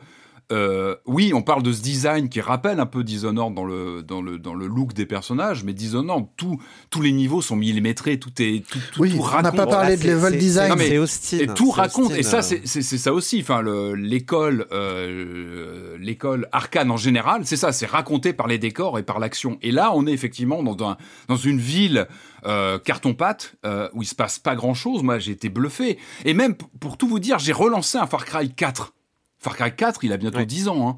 Et j'étais halluciné de la différence de rythmique. Un Far Cry 4, tu fais 100 euh, mètres en quad ou je ne sais quoi, il se passe des trucs tout le temps. C'est c'est organique, etc. Là, il y a des quads, il y a des quads dans la rue. Tu, tu, tu ne peux pas. et, euh, avec Marius, on, était en ligne. On disait, mais qu'est-ce que c'est triste, il y a des quads? Tu peux pas les prendre dans un monde ouvert. Euh, tu peux les faire exploser. Super. Bon, Marius est, content. tout bête, mais, mais, je pense qu'il y a des règles dans un open world où si tu poses des quads sous le nez d'un joueur, il peut le prendre. On bah peut y aller à deux dessus. On s'éclate. Mais ça, ça me dérangerait même pas. Ça me dérangerait même pas. Tu donnes, tu donnes de non, moi non plus la carte elle est pas grande, t'as pas besoin de véhicule, tu vois. Ouais, mais non mais puis tu donnes de bons pouvoirs à tes mecs, euh, tu pour qu'ils aillent plus vite que le quad, et puis ils ont pas besoin du quad, tu vois. Ça, pose un problème. Et puis ce lore, moi ce lore, moi pour moi il y a une sorte de quand tu mets des des des, des feuillets, des feuillets de texte à lire pour comprendre une histoire, c'est que quelque part tu laisses tomber l'idée de raconter par un environnement, par un décor, par une séquence, par une scène de catastrophe. Tu laisses, tu, tu, tu laisses tomber, tu, tu mets des pages et des pages de texte que personne ne va lire. Personne ne peut les lire. C'est pas possible. Il y, a, il y, a, trop de trucs à lire.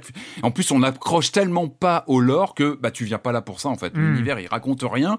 Tu vas pas te taper ces, ces, ces pages de texte. Donc j'ai relancé Far Cry 4. Je suis encore et toujours sur Dead Island 2 et c'est cruel. C'est cruel parce que les, les, astres, les astres voulaient que, que Dead Island 2 soit moqué, soit, ce soit le nanar du moment et que ça marche pas parce qu'il a eu une production euh, euh, chaotique et que Redfall soit plutôt la bonne surprise. Et c'est tout l'inverse. Quand on relance Dead Island 2, c'est tout, c'est une évidence quand on joue à Redfall, ne serait-ce que les, les interactions avec le décor, en dehors même de la réalisation, hein, les voitures sont, sont moches, euh, les textures sont, prennent une heure à s'afficher, mais même les interactions lors, de, lors des combats, euh, euh, je vois dans Dead Island 2, toutes les, les interactions avec l'eau, l'électricité, le feu qui se répand, qui peut te surprendre, c'est que tu peux vraiment être pris au piège lorsque voilà le feu prend comme ça sur des éléments autour de toi. Là, c'est il y a aucun effet, c'est complètement Si si, il y a des il y a des alors t'as pas bien observé, il y a des taches de d'essence Oui, mais, mais, alors il y a pas d'ennemis euh, sur lesquels les utiliser. Ah oui oui oui, c'est bon, clair. Et, je fais péter des trucs. Et, le pire c'est quand tu te rends compte que même un Dead Island 2 raconte mieux euh, des histoires en fait, ne serait-ce que parfois dans une dans une maison etc. Mais Dead Island 2 c'est fait pour être joué en solo plutôt et c'est pas exactement la même chose. mais ce qui est vraiment triste c'est que là le, le monde ouvert est pas très grand mais il est plutôt pas mal tu passes d'une zone à l'autre. Le problème, c'est qu'il y a rien à y trouver. C'est que plus tu passes de temps dedans, plus il t'apparaît comme comme creux et comme vide, comme artificiel. Tu ne découvres pas. Enfin, je sais pas. Les quelques maisons dans lesquelles tu rentres, tu t'attends à avoir des secrets, des trucs, des, des, des, des, des, je sais pas, des, des zones cachées, des machins. Il y a que dalle. Et, et on n'a pas parlé de, de, de ça, c'est quelque chose qui peut être corrigé, mais les rencontres avec les soldats, mais c'est des moments de, de gêne parfois. Enfin, où, où tu te retrouves avec un sniper, avec un sniper qui est devant toi, qui ne tire pas pendant 5 secondes et qui part en courant. il y a des moments, mais les mecs, au lieu de changer d'arme ou machin, il part en courant, il va se cacher et il court dans le mur comme ça. franchement, Marius, moi, au bout d'un moment, j'étais presque attendri. J'avais l'impression d'être devant des enfants un peu. Oui, un peu, perdu. Mais non, mais les enfants, c'est marrant, c'est oh. joueur, c'est capricieux. Là, c'est gênant, quoi. Ah oui, tu les contours, ils réagissent même pas. Enfin, oui, l'IA est vraiment les rencontres avec les vampires sont mieux parce qu'ils peuvent se téléporter. Il y a un truc d'agressivité qui est plus plus intense, mais tu dois dodge et tout. C'est moi je, je, trouve vraiment, enfin moi je prenais toujours un petit plaisir face aux vampires à titre personnel. Même si, même si, leur style est quand même très caoutchouteux. Je crois qu'ils ont pas de charisme. Le vampire, ah, c'est l'ennemi ah, charismatique. Ton, ton adjectif caoutchouteux revient là. non, il pas de dire ça pendant qu'on jouait. Non mais sérieux, le, tu peux tu peux pas louper un vampire. Enfin, c'est l'ennemi qui badass, qui en impose à l'écran. Là, je trouve que, enfin, franchement, ils sont complètement. Arrête, faut la mille problèmes, mais le look des vampires n'en est pas un. C'est accessoire, mais quand même, ça fait beaucoup. C'est vrai que cumuler. Euh, la question, c'est est-ce qu'il aurait est-ce qu'il aurait bénéficié d'un report? Probablement vu l'état de l'IA plus euh, mais est-ce que ça aurait sauvé le jeu? Non alors moi je vais te dire ce qui aurait pu sauver le jeu c'est une early access il aurait une early access je pense que le jeu aurait tourné différemment hmm. Et euh, je pense qu'il aurait pu euh, vraiment en bénéficier et devenir quelque chose de très potable, plus mécanique. C'est sûr qu'il aurait bénéficié du truc. On leur aurait dit. moi, moi je. Question de... Comme je disais tout à l'heure, comme je disais tout à l'heure, je désespère pas d'une d'une rédemption à la Fallout 76 ou No Man's Sky. Euh, je pense vraiment qu'il y a du potentiel. Il faut le suivre. Après, ouais. ça va être intéressant à suivre. Non, mais euh, bon Game Pass. mais il est fait pas, il est pas fait pour être acheté à l'unité. Il est fait pour, pour, vendre le Game Pass. le Game Pass, si vous avez envie de vous moquer de l'IA des, des, des, si vous avez envie de moquer des IA des snipers, euh, que vous êtes un peu bourré et que vous avez des amis sur Discord, pourquoi pas Si vous êtes abonné Game Pass, quoi. Euh, honnêtement, c'est un peu amusant, mais voilà, franchement, 70 euros, attendez qu'il soit corrigé et qu'il baisse de prix. il sera meilleur et moins cher, donc franchement, pas besoin, de, pas besoin de dépenser des sous pour ça. On va parler un peu plus tard dans l'émission d'un jeu qui a peut-être été sauvé par son early access, euh, mais, mais voilà, ça c'est Redfall, 70 euros si vous n'avez pas le Game Pass moyennement conseillé, on va dire. Pourquoi pas? On en reviendra. S'il est sauvé un jour, ce qui est peut-être assez peu probable. Oh, je. On le signalera si on le voit passer. C'est un bon candidat. C'est un bon candidat. Okay. On jamais, mais c'est un bon candidat. Ok. Redfall donc euh, sur Xbox et PC. Et puis, bah, avant de continuer euh, avec les jeux vidéo, c'est le moment tant attendu de la chronique jeux de société de Jérémy Kletskin. Salut, Jérémy.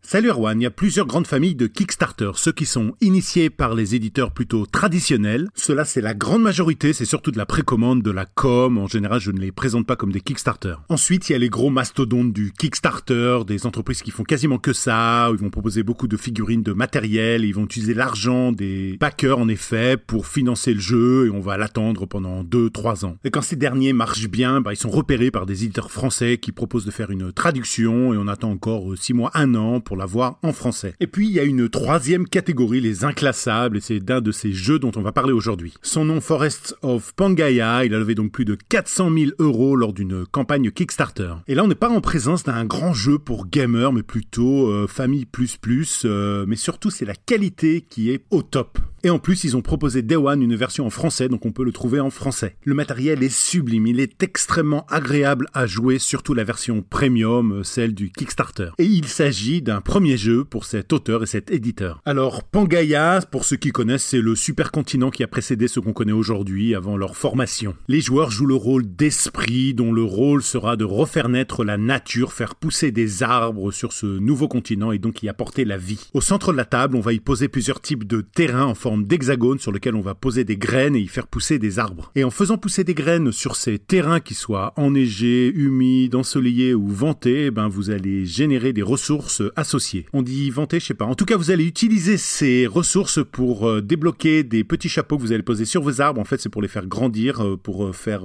augmenter le niveau de leur cime. Et ça, c'est très important de le faire puisqu'à chacun de leur tour, les joueurs auront l'opportunité de déclencher des rituels. Chaque joueur reçoit en effet une carte rituel rien qu'à lui. Et puis il y a aussi trois autres cartes face visible posées sur la table qui sont disponibles pour tous les joueurs. Chaque rituel étant associé à un terrain spécifique, le premier vous permettra de transformer un arbre aussi grand, aussi haut que possible en énergie vitale. Si vous le faites, l'arbre disparaît mais il vous rapporte beaucoup de points et il va disperser des graines autour. Le deuxième type de rituel vous permettra de créer une chaîne d'un arbre qui vous appartient à un autre arbre qui vous appartient et tout ce qu'il y a euh, sur le chemin vous rapportera peut-être des points. On va vérifier chaque arbre qui compose cette chaîne, les arbres qui vous appartiennent vous rapporteront un point d'énergie vitale, les arbres de rang 1 des adversaires vous rapportent aussi un point d'énergie vitale. Par contre, les arbres de rang 2 ou plus rapportent des ressources à vos adversaires, c'est pour ça qu'il faut faire attention à pas leur faire trop de cadeaux et réfléchir à quel type de chaîne vous voulez déclencher. Le troisième type de rituel, c'est pareil, vous allez simplement choisir l'un de vos arbres et vous allez compter euh, les points euh, de la même manière euh, en regardant ceux qui l'entourent. Mais attention parce que tous vos arbres impliqués dans un rituel vont perdre un niveau et donc un petit chapeau s'ils en avaient un ou ils vont redevenir des graines s'ils n'étaient qu'au niveau 1. Et forcément, ça va générer énormément d'interactions entre les joueurs, on va constamment tenter de péter la stratégie des autres. Et puis quand on a posé tous ces arbres qu'il n'y a plus de cartes rituelles, ben, on compte le nombre de points d'énergie vitale pour connaître le gagnant. Et voilà, je rappelle le nom du jeu, Forest of euh, Pangaya de Thomas Franken. De 2 à 4 joueurs pour des parties d'environ 1 heure à partir de 12-13 ans quand même. C'est pas un jeu très complexe, euh, mais c'est un très bel objet, un gros bébé qui va vous coûter environ 80 euros pour la version premium quand même. Hein. Et moi je vous dis à bientôt. Spoiler, ma prochaine chronique sera aussi à propos des arbres parce que j'aime les arbres. Ce que j'aime sur surtout à propos des arbres, c'est qu'on puisse s'allonger sous eux lors d'une nuit éclairée par la lune avec la brise qui nous souffle dans la gueule.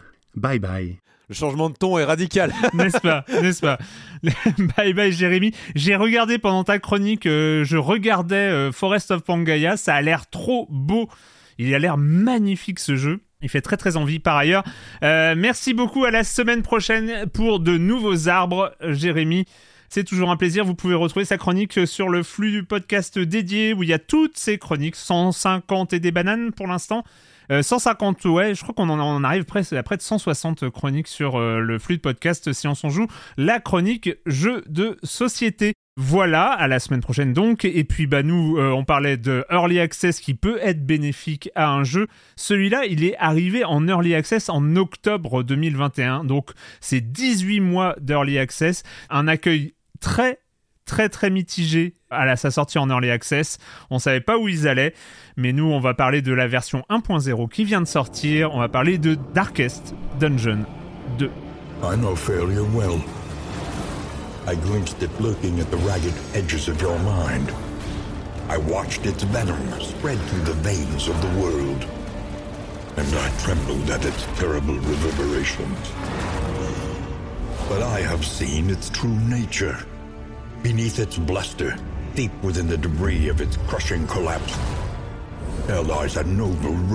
Darkest Dungeon 2 euh, qui vient donc de sortir en version euh, de sortir d'Early Access, hein, c'est comme ça qu'on dit. Euh, il fait suite à, au premier Darkest Dungeon dont je pense nous avions parlé dans Silence on joue.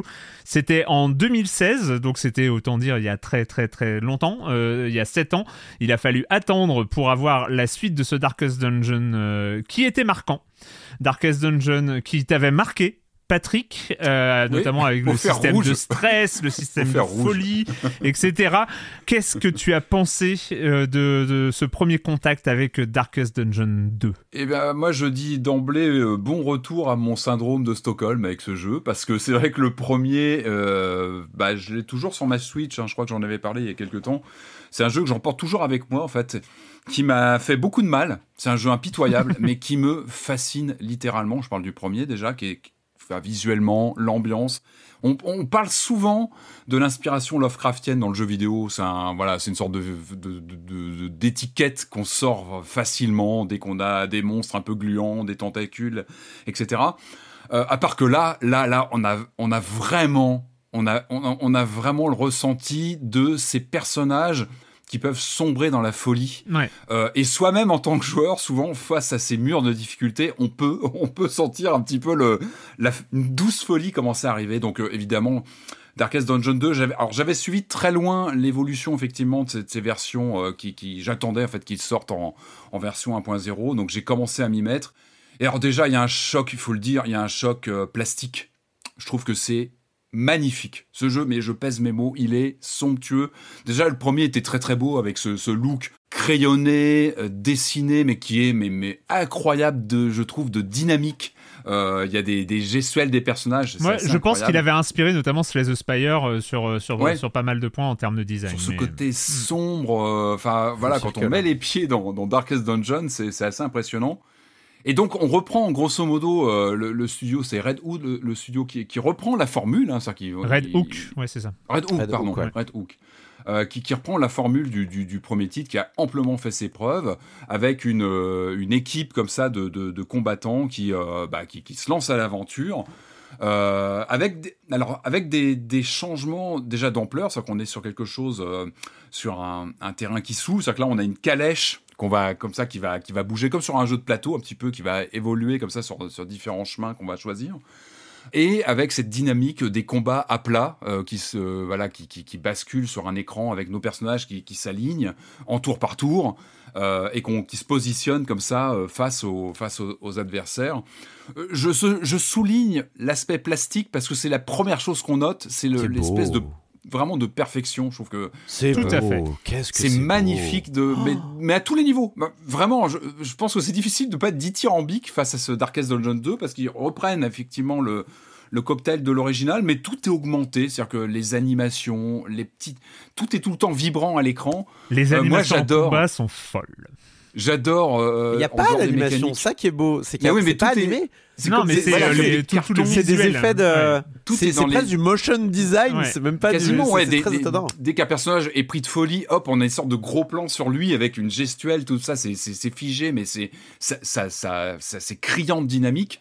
Moi, je me j'adore. faisais la réflexion, je suis en mode, waouh, pareil, les animations sont super. Et puis Mais en après, fait, attends, mais ils sont pas en fait, animés en fait. est C'est juste des effets de caméra. c'est Comme un théâtre animé, en fait. Et c'est vraiment. Ouais. magnifique dans l'horreur et dans la noirceur, parce que c'est un jeu d'une noirceur assez incroyable. Donc il faut prendre ce. Il faut aimer ça, mais c'est vrai, quand on- c'est un régal quand, on- quand on prend le, le postulat. Moi, c'est tout bête, mais j'adore cette voix off. En général, une voix off dans un jeu, ça Ouais. peut être saoulant. Mais là, je trouve qu'il y a une classe. Ça fait penser un peu à l'esprit Gauntlet, avec ce, ce narrateur comme ça qui commentait tout le temps. À part que là, évidemment, on est sur quelque chose de beaucoup mieux euh, orchestré. Enfin, c'est c'est c'est- c'est incroyable. Le jeu, il dégage une aura euh, immédiate qui, est- qui est- qui est vraiment Alors, vraiment oui, impressionnante. Mais. Enfin, elle gonfle au bout d'un moment quand même la voix. Non, Enfin, désolé, non, moi, je mais. que elle apporte Oh, moi, vraiment une. si, moi je suis d'accord. Elle est bien au début, mais je pense qu'elle devrait s'arrêter. Elle, en fait, elle devrait intervenir, je trouve. Elle devrait intervenir qu'en cas de nouvel événement ou que lors de ta première run de Mais moi, je trouve au contraire qu'elle elle- elle participe à cette sensation aussi d'avoir une narration et une histoire qui t'appartient. C'est aussi Oui, le propre de ce jeu-là, avec toutes ces mécaniques de folie, parce que tout est pris en compte. On est sur des, il y a énormément de mécaniques qui sont ajustées euh, les unes dans les autres. Donc il y a ce ce côté un petit peu euh, pilotage, qui bon, de, de, de calèche, qui est pas forcément, j'ai trouvé un petit peu, euh, pas forcément euh, le. truc Il est anecdotique, réussi, mais c'est. euh, anecdotique, mais qui t'occupe entre deux, Oui, voilà, entre ça. deux, entre deux séquences de, de déplacement sur la carte de jeu entre guillemets. Disons que ça, ça permet d'avoir une petite pause où t'es pas inactif. et, Ouais, où euh, t'attends, ouais, euh, Et où tu respires euh, entre deux combats, mais c'est bon. Mais t'as- vraiment cette sensation, et c'est pour ça que le narrateur est important, ça- t'as vraiment cette sensation lors de tes runs de vivre une aventure personnelle avec ces, ces, ces différents protagonistes qui ont tous une histoire, euh, qui est pas toujours très jolie. Et Ils, ils arrivent tous, ils ont tous un, un passé qu'on va, qu'on va Les découvrir au cours de la partie. Ça, ça, tu vois, je trouve ça bien. Autant je Mais trouve que l'histoire, le, le background des personnages qui se livrent petit à petit par la voix off Ah, et machin, est bien. réussi. Mais la, la voix off qui repart à chaque début de run et machin. elle est tellement classe. Juste tais-toi, vas-y, on avance, on, Ah, on moi, chaque- s'avale la première auberge, on y va, quoi. Ah, mais moi, je suis Moi, il y a- par la voix off. Moi, je- ce qui m'énervait le plus, c'est qu'il y a des moments où tu, tu pars d'un d'un lieu, euh, je sais plus où c'était, et euh, enfin où tu veux en fait, et je vais dans mon inventaire, et là t'as la voix qui dit euh, vas-y avance connard. Mais vraiment c'est ce qu'elle te non, dit. mais ouais, dit, mais c'est ça super, sert à rien, Moi, ça sert à rien. quand tu- Et moi, tu- je, mais mec, je suis en train de réorganiser mais, mais mon Ça, il te le là. dit plus après. hein. Ah non, moi il continuait. Enfin, au, au bout de 10 heures de. Enfin, au bout- je sais pas 10 heures, mais au bout de 8 heures de jeu, il continue à me le dire. hein. Quand t'es à J'étais en 10 mode, secondes de vas-y, perdre ta arrête. partie, que tu t'es en train de perdre une heure ou deux de jeu, et le, le, le- le mec te dit ouais, il y a un moment où une, une, une aventure doit arriver à sa fin, il te suit sur ça à l'oreille. Ça, c'est pas chouette. bien. Il y a un petit, une petite cruauté qui me. qui me- Et c'est tout bête, mais tu- elle se coupe pas cette voix. Elle est très très bien orchestrée. Je trouve ça que même si tu, tu actionnes une séquence pour enclencher la suite, elle n'est jamais coupée. Enfin, elle est vraiment fluide. Mm, Elle fait vraiment partie, encore une fois, de cette sensation dans tes runs d'avoir une narration qui se qui se déplie et qui se. Il est hypnotisant ce jeu. Il est hypnotisant. Il est Ouais. il est impitoyable comme le, le précédent. C'est-à-dire qu'il y a un niveau de difficulté qui est assez euh, assez impitoyable. Par contre, je- il est tellement enchanteur, enchanteur dans sa noirceur, dans sa cette, cette, euh, cette obscurité qui est tout le temps là. Et encore une fois, c'est ces mécaniques euh, entre les combats, la gestion de ton, de, de- de ton équipe, et puis cette folie qui est là, les personnages qui peuvent sombrer dans la folie, qui peuvent perdre la raison. Tout à fait. Ouais, c'est un jeu qui en impose immédiatement, je trouve. Qui, qui, euh, Marius. Moi, je, je, je trouve le design sympa. Je suis pas euh, prosterné devant comme Patrick. Il y a une, quand même une normalité, une espèce de nouvelle normalité dans le dans ce design à la Mignola. Encore une fois, je, je sais plus, je l'ai cité il y a il y a trois semaines ou machin. C'est les- un peu l'espèce de nouvelle normalité de l'horreur et machin où euh, on fait des grosses ombres et des personnages. euh, Ah, Mais Darkest, ils le font depuis longtemps. Ils ont été. enfin, oui, oui, non, mais c'est vrai que euh, il le, c'est, euh, le, le premier c'était euh, Mignola caca, là c'est un truc plus propre, plus, c'est c'est plus soigné. Je suis pas, je suis pas émerveillé devant le truc. C'est très, c'est c'est propre. Pour moi, c'est du Wolf Among Us, mais euh, en 2023, euh, extrêmement propre, léché, euh, vraiment rien à dire. C'est de la 3D, putain, c'est trop beau. Comment on fait de la 3D pareil? C'est ouf. C'est c'est dingue. Enfin, les personnages sont en 3D et tu, et tu l'oublies tellement ils sont beaux, quoi. Enfin, c'est ouais, c'est incroyable. maîtrisé. euh. Mais en vrai, ce qui est séduisant, c'est les mécaniques qui marchent vachement, vachement bien, qui sont. En fait, il y a un, un double. Moi, j'avais pas fait le premier. Enfin, je l'avais lancé et puis c'est c'est trop dur, trop violent, trop. J'ai pas eu le courage de m'y mettre. Et puis là, je l'ai lancé à la demande d'Erwan. Je, je- je suis tombé dedans ce que j'avais pas prévu. Euh, deux, deux sentiments d'abord, c'est le caractère hyper instinctif des combats. Quand on se lance, il y y a quelque chose de super naturel et qui vient taper avec, à l'inverse, euh, un- une UI et une UX qui sont tellement denses. Il y y a une charge mentale sur le joueur au début pour apprendre à gérer euh, les trinkets des personnages, de, de, de la carriole, de l'auberge, de machin, de... Enfin, il y a une densité de mécanique qui est telle que même avec euh, un tutoriel... euh, Enfin, les deux premières heures, on, on passe notre temps avec le, la droite de l'écran qui est chargée de consignes et de machins, de trucs sur lesquels il faut cliquer au bout d'un moment pour les désactiver et y voir quelque chose. C'est le premier contact, il est rude quoi. Quand on n'est pas habitué à Darkest Dungeon, euh, le jeu, euh, il est pas il tendre. est- hein. il, pas est, tendre. il est, il est un peu euh, étouffe chrétien et en même temps, dès qu'on se retrouve face à des monstres, on sait quoi faire, on sait comment disposer ses personnages assez instinctivement parce que de mémoire, il y en avait beaucoup plus dans le premier. On avait une compagnie qui était plus large et plus. Non, non, il y en avait quatre dans Non. le premier Ouais, aussi, je crois que c'était euh, quatre. Ou alors on choisissait plus de personnages au début, je sais plus. Enfin, j'ai le souvenir d'un truc plus confus. Là, on voit très bien que on a, on a accès à quatre personnages, on voit très bien qu'on peut les disposer, euh, enfin qu'il y a un ordre naturel pour les disposer au moins au début.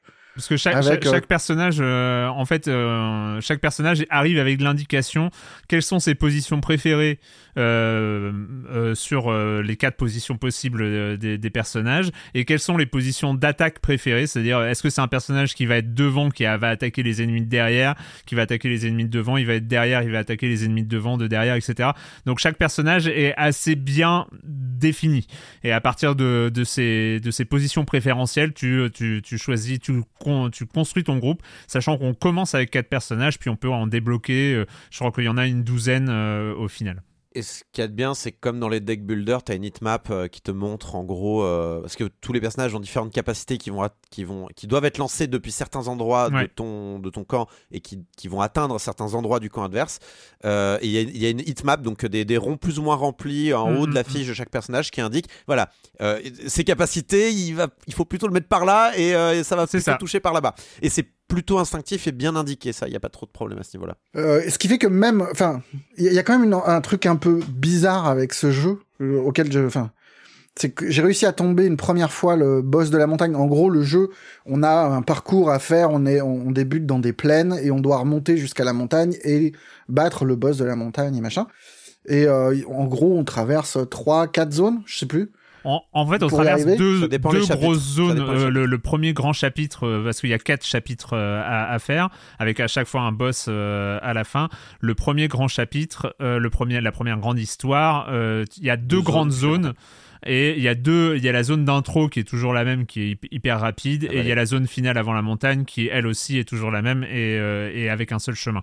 Donc il y a deux grandes zones. ce qui me fait, ce qui me fait bizarre, c'est de réussir à tomber une première fois le boss sans avoir toujours compris certaines des mécaniques. Tu vois, hier, on, se parlait, euh, on, parlait un petit peu du jeu et tu m'expliquais comment utiliser les, euh, les trucs d'auberge que j'ai Les objets d'auberge. Et du coup, tu, effectivement, ça a l'air d'être assez crucial pour, le euh, pour apprendre à gérer son stress. Enfin, moins le stress que les relations entre les personnages, qui moi étaient toujours pourris, ce qui fait que je me, retournais, je me, je me retrouvais avec des tonnes de malus et rarement des bonus. Et ils s'appellent comment tes personnages? Rappelle-nous tes personnages. oui, mais ça c'est mon petite. Euh, dès que tu peux nommer des, des personnages dans un jeu, j'ai tendance à les nommer autour de mon environnement. Et là, il se trouve qu'il y avait quatre personnages et que effectivement, j'ai repris les noms des des quatre chroniqueurs qui ne sont pas moi dans Silence on joue. Euh, Erwan était le tank. Enfin, je l'ai fait par euh, un ordre d'XP, enfin de, de points de, de vie et de d'XP Silence on joue. Plus on était ancien Silence on joue, plus on avait d'XP. Vraiment. Bref. Mais ça marche très bien, c'est très rigolo. mais non, le jeu est super, mais il est quand même terriblement dense et, mm. euh, et tu sens que c'est pas fait pour être. Euh, c'est pas un jeu à Game Pass. Ah. C'est un jeu qui est fait pour être joué 150 heures. Bien sûr que c'est. Et, que, Mais ce qui est incroyable, c'est comment la forme et le fond sont très proches. C'est très cohérent en fait. Le look du jeu dit beaucoup de euh, ces mécanismes, de cette rugosité de, de, premier contact où le jeu n'est pas du tout accueillant, effectivement, tous ah ces mécaniques. Ah, autant je suis d'accord sur la complexité, mais il est, il est accueillant. Il est, accueillant. Non, non, non, il, est accueillant dans le sens où tu comprends très vite comment combattre, comment faire. Ça qui est fort. Mais, mais, mais tu te rends compte que tu perds plein de choses en chemin. Et il faut arrêter d'excuser, il faut arrêter d'excuser les, les, les trucs très compliqués, trop, trop obscurs, trop denses Enfin, moi, je, trouve, je retrouve les mêmes, la même difficulté à naviguer au début que je retrouvais dans Elden Ring, qu'on finit par mettre euh, comme un élément de l'or, comme un élément qui participe à l'imaginaire du jeu et qui en fait est quand même une grosse tannée non. Euh, voilà. le problème, c'est qu'il y a tellement de mécaniques que comment tu peux, comment tu peux introduire le joueur à ça, quoi. Allez, Corentin, vas-y, vas-y, Corentin. Il y a un problème de signalétique. Le jeu ne parle pas ah français, il ne sait pas s'exprimer. Je suis désolé, il y a des capacités, ça ne veut rien dire. Quand tu regardes l'explication, euh, il y a 6 euh, folies supérieures à 5, 2 points, ceci, virgule, machin. On ne sait pas quand commence le début de la condition, la fin de la condition et le début de l'effet. Il y a des effets des conditions qui sont mélangés. Il y a des moments où il retourne la convention et la condition arrive à la fin de la description de la capacité. C'est illisible. On était à deux avec un ami qui est ingénieur informatique et on était d'accord que c'était incompréhensible. Que je lançais des attaques des fois ah euh, en me disant on va essayer pour voir ce que ça fait puisque le jeu est incapable de me dire ce que la capacité fait. Il y a un milliard de petits sigils, de petits, euh, de petits symboles euh, pour, euh, pour vous expliquer. Alors heureusement il y a la touche contrôle. La touche contrôle, vive la touche contrôle. la touche contrôle, mais heureusement qui remplit ton écran avec plein d'icônes. Ah et, et, là t'appuies sur contrôle. Bon, tu fais une d'abord tu fais ta crise de panique, mais ça c'est dans le ton du jeu, il y a pas de problème. Ensuite, tu te dis ah mais c'est utile en fait parce que ça t'explique donc tout ce que les sigils font. Et à la rigueur, bon ça c'est c'est le problème, c'est toujours et des jeux comme Magic qui auront toujours ça. Euh, à quel moment tu mets, tu mets toutes tes explications au risque d'avoir un truc illisible ou est-ce que tu mets des sigils qui encodent un petit peu les capacités mais les rendent plus lisibles à l'œil expert? Ça, c'est un problème que tous les jeux de cartes ont, que tous les jeux, beaucoup de jeux de société ont, que beaucoup de RPG ont. Ici, ils ont fait un compromis qui est on met des sigils mais on donne l'anti-sèche tout le temps. Le problème, c'est vraiment qu'il y a un manque il y a un manque, on va dire, de rigueur sur la manière dont on présente les conditions, la manière dont on présente les effets. Et ça, mais vraiment, c'est, il y a des moments, tu es là, tu attends, attends. effet sur soi, effet sur les autres, effet sur les ennemis, effet sur machin. Et, et c'est pas clair. Ils auraient dû le. Je sais pas, comme. Enfin, après, c'est pas mon rôle, je, je sais pas forcément comment mettre ça en, place, mais il aurait, je sais pas, euh, euh, sauter des lignes. Des fois, juste sauter des lignes, ça aurait pu aider pour, euh, pour, pour expliquer ce que certaines attaques font. Il y a des attaques, j'ai toujours pas compris leur intérêt. Il y a, y a genre la barbare, par exemple, qu'on débloque plus tard elle a une attaque qui lui met un malus permanent pour le reste du match, pour un effet, mais qui ne vaut rien du tout. Enfin, vraiment, ça vaut pas le coup. Et je, ne sais pas à quoi tu sers. Chère euh, capacité. Peut-être en, version améliorée, il y a pas mal de capacités qui servent. J'ai regardé, j'ai regardé. Non, non, même en amélioré, je n'ai pas compris. Genre, c'est. Alors, debuff de 33% sur les attaques jusqu'à la fin du combat pour retirer le, la furtivité à un ennemi c'est ça vaut pas le coup du tout qu'est-ce que c'est que mhm. cette histoire ça fait même pas de dégâts enfin bref euh, mais il y a voilà il y, a ce manque de clarté qu'il faut vraiment signaler quoi c'est il y a un problème de signalétique de ce jeu et c'est super important parce que bon au bout d'un moment tu construis des stratégies tu construis des des effets, tu, tu un petit peu comme dans Wild Frost euh, qui, qui pouvait avoir un petit peu ce genre de problème, même si c'était clair, c'est c'est la succession c'est l'enclenchement et l'aspect euh, réaction en chaîne qui était le problème. Là, c'est pas le problème, c'est que des fois il se passe des trucs, tu ne sais, tu sais pas pourquoi ça se passe et tu sais pas quels effets donnent. Euh, et du coup, tu as l'impression que ça t'échappe.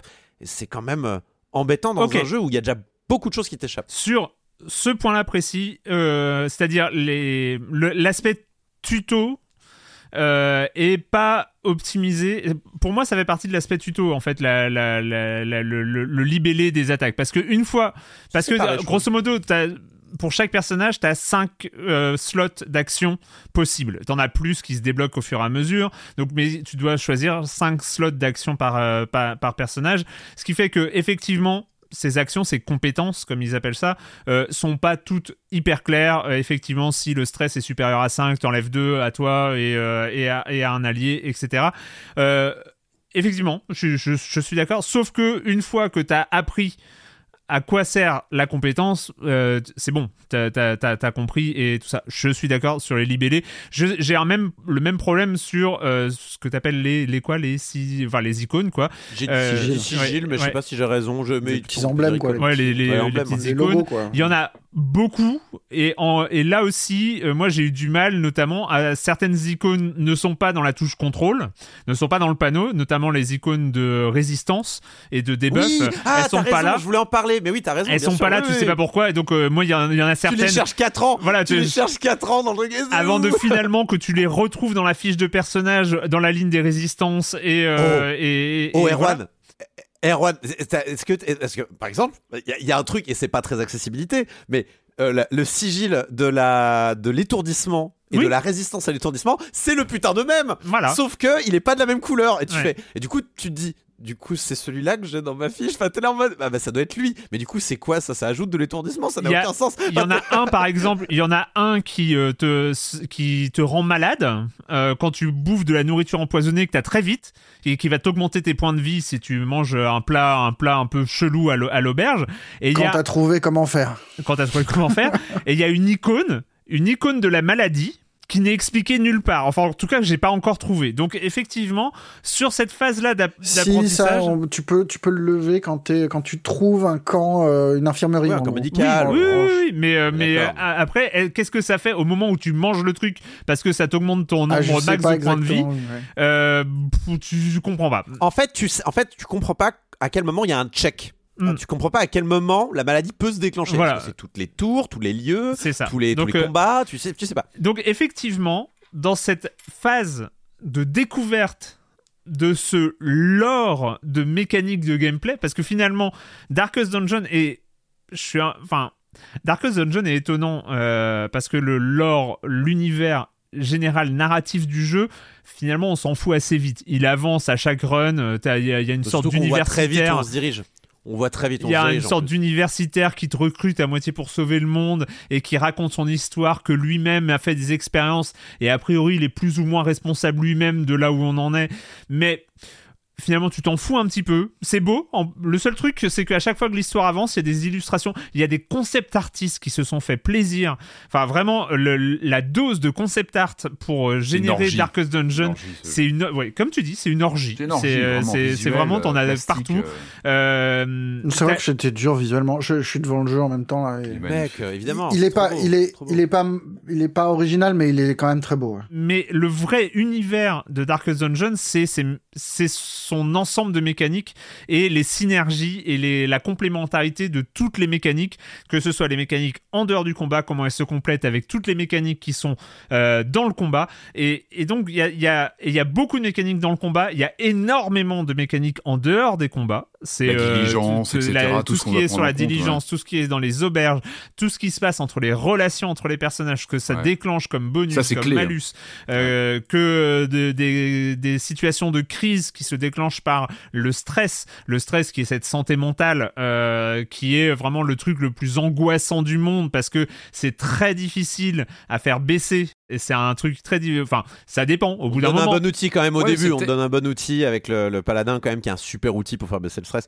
Oui mais qui, qui l'empêche euh, qui l'empêche de protéger d'actionner sa protection des, des alliés.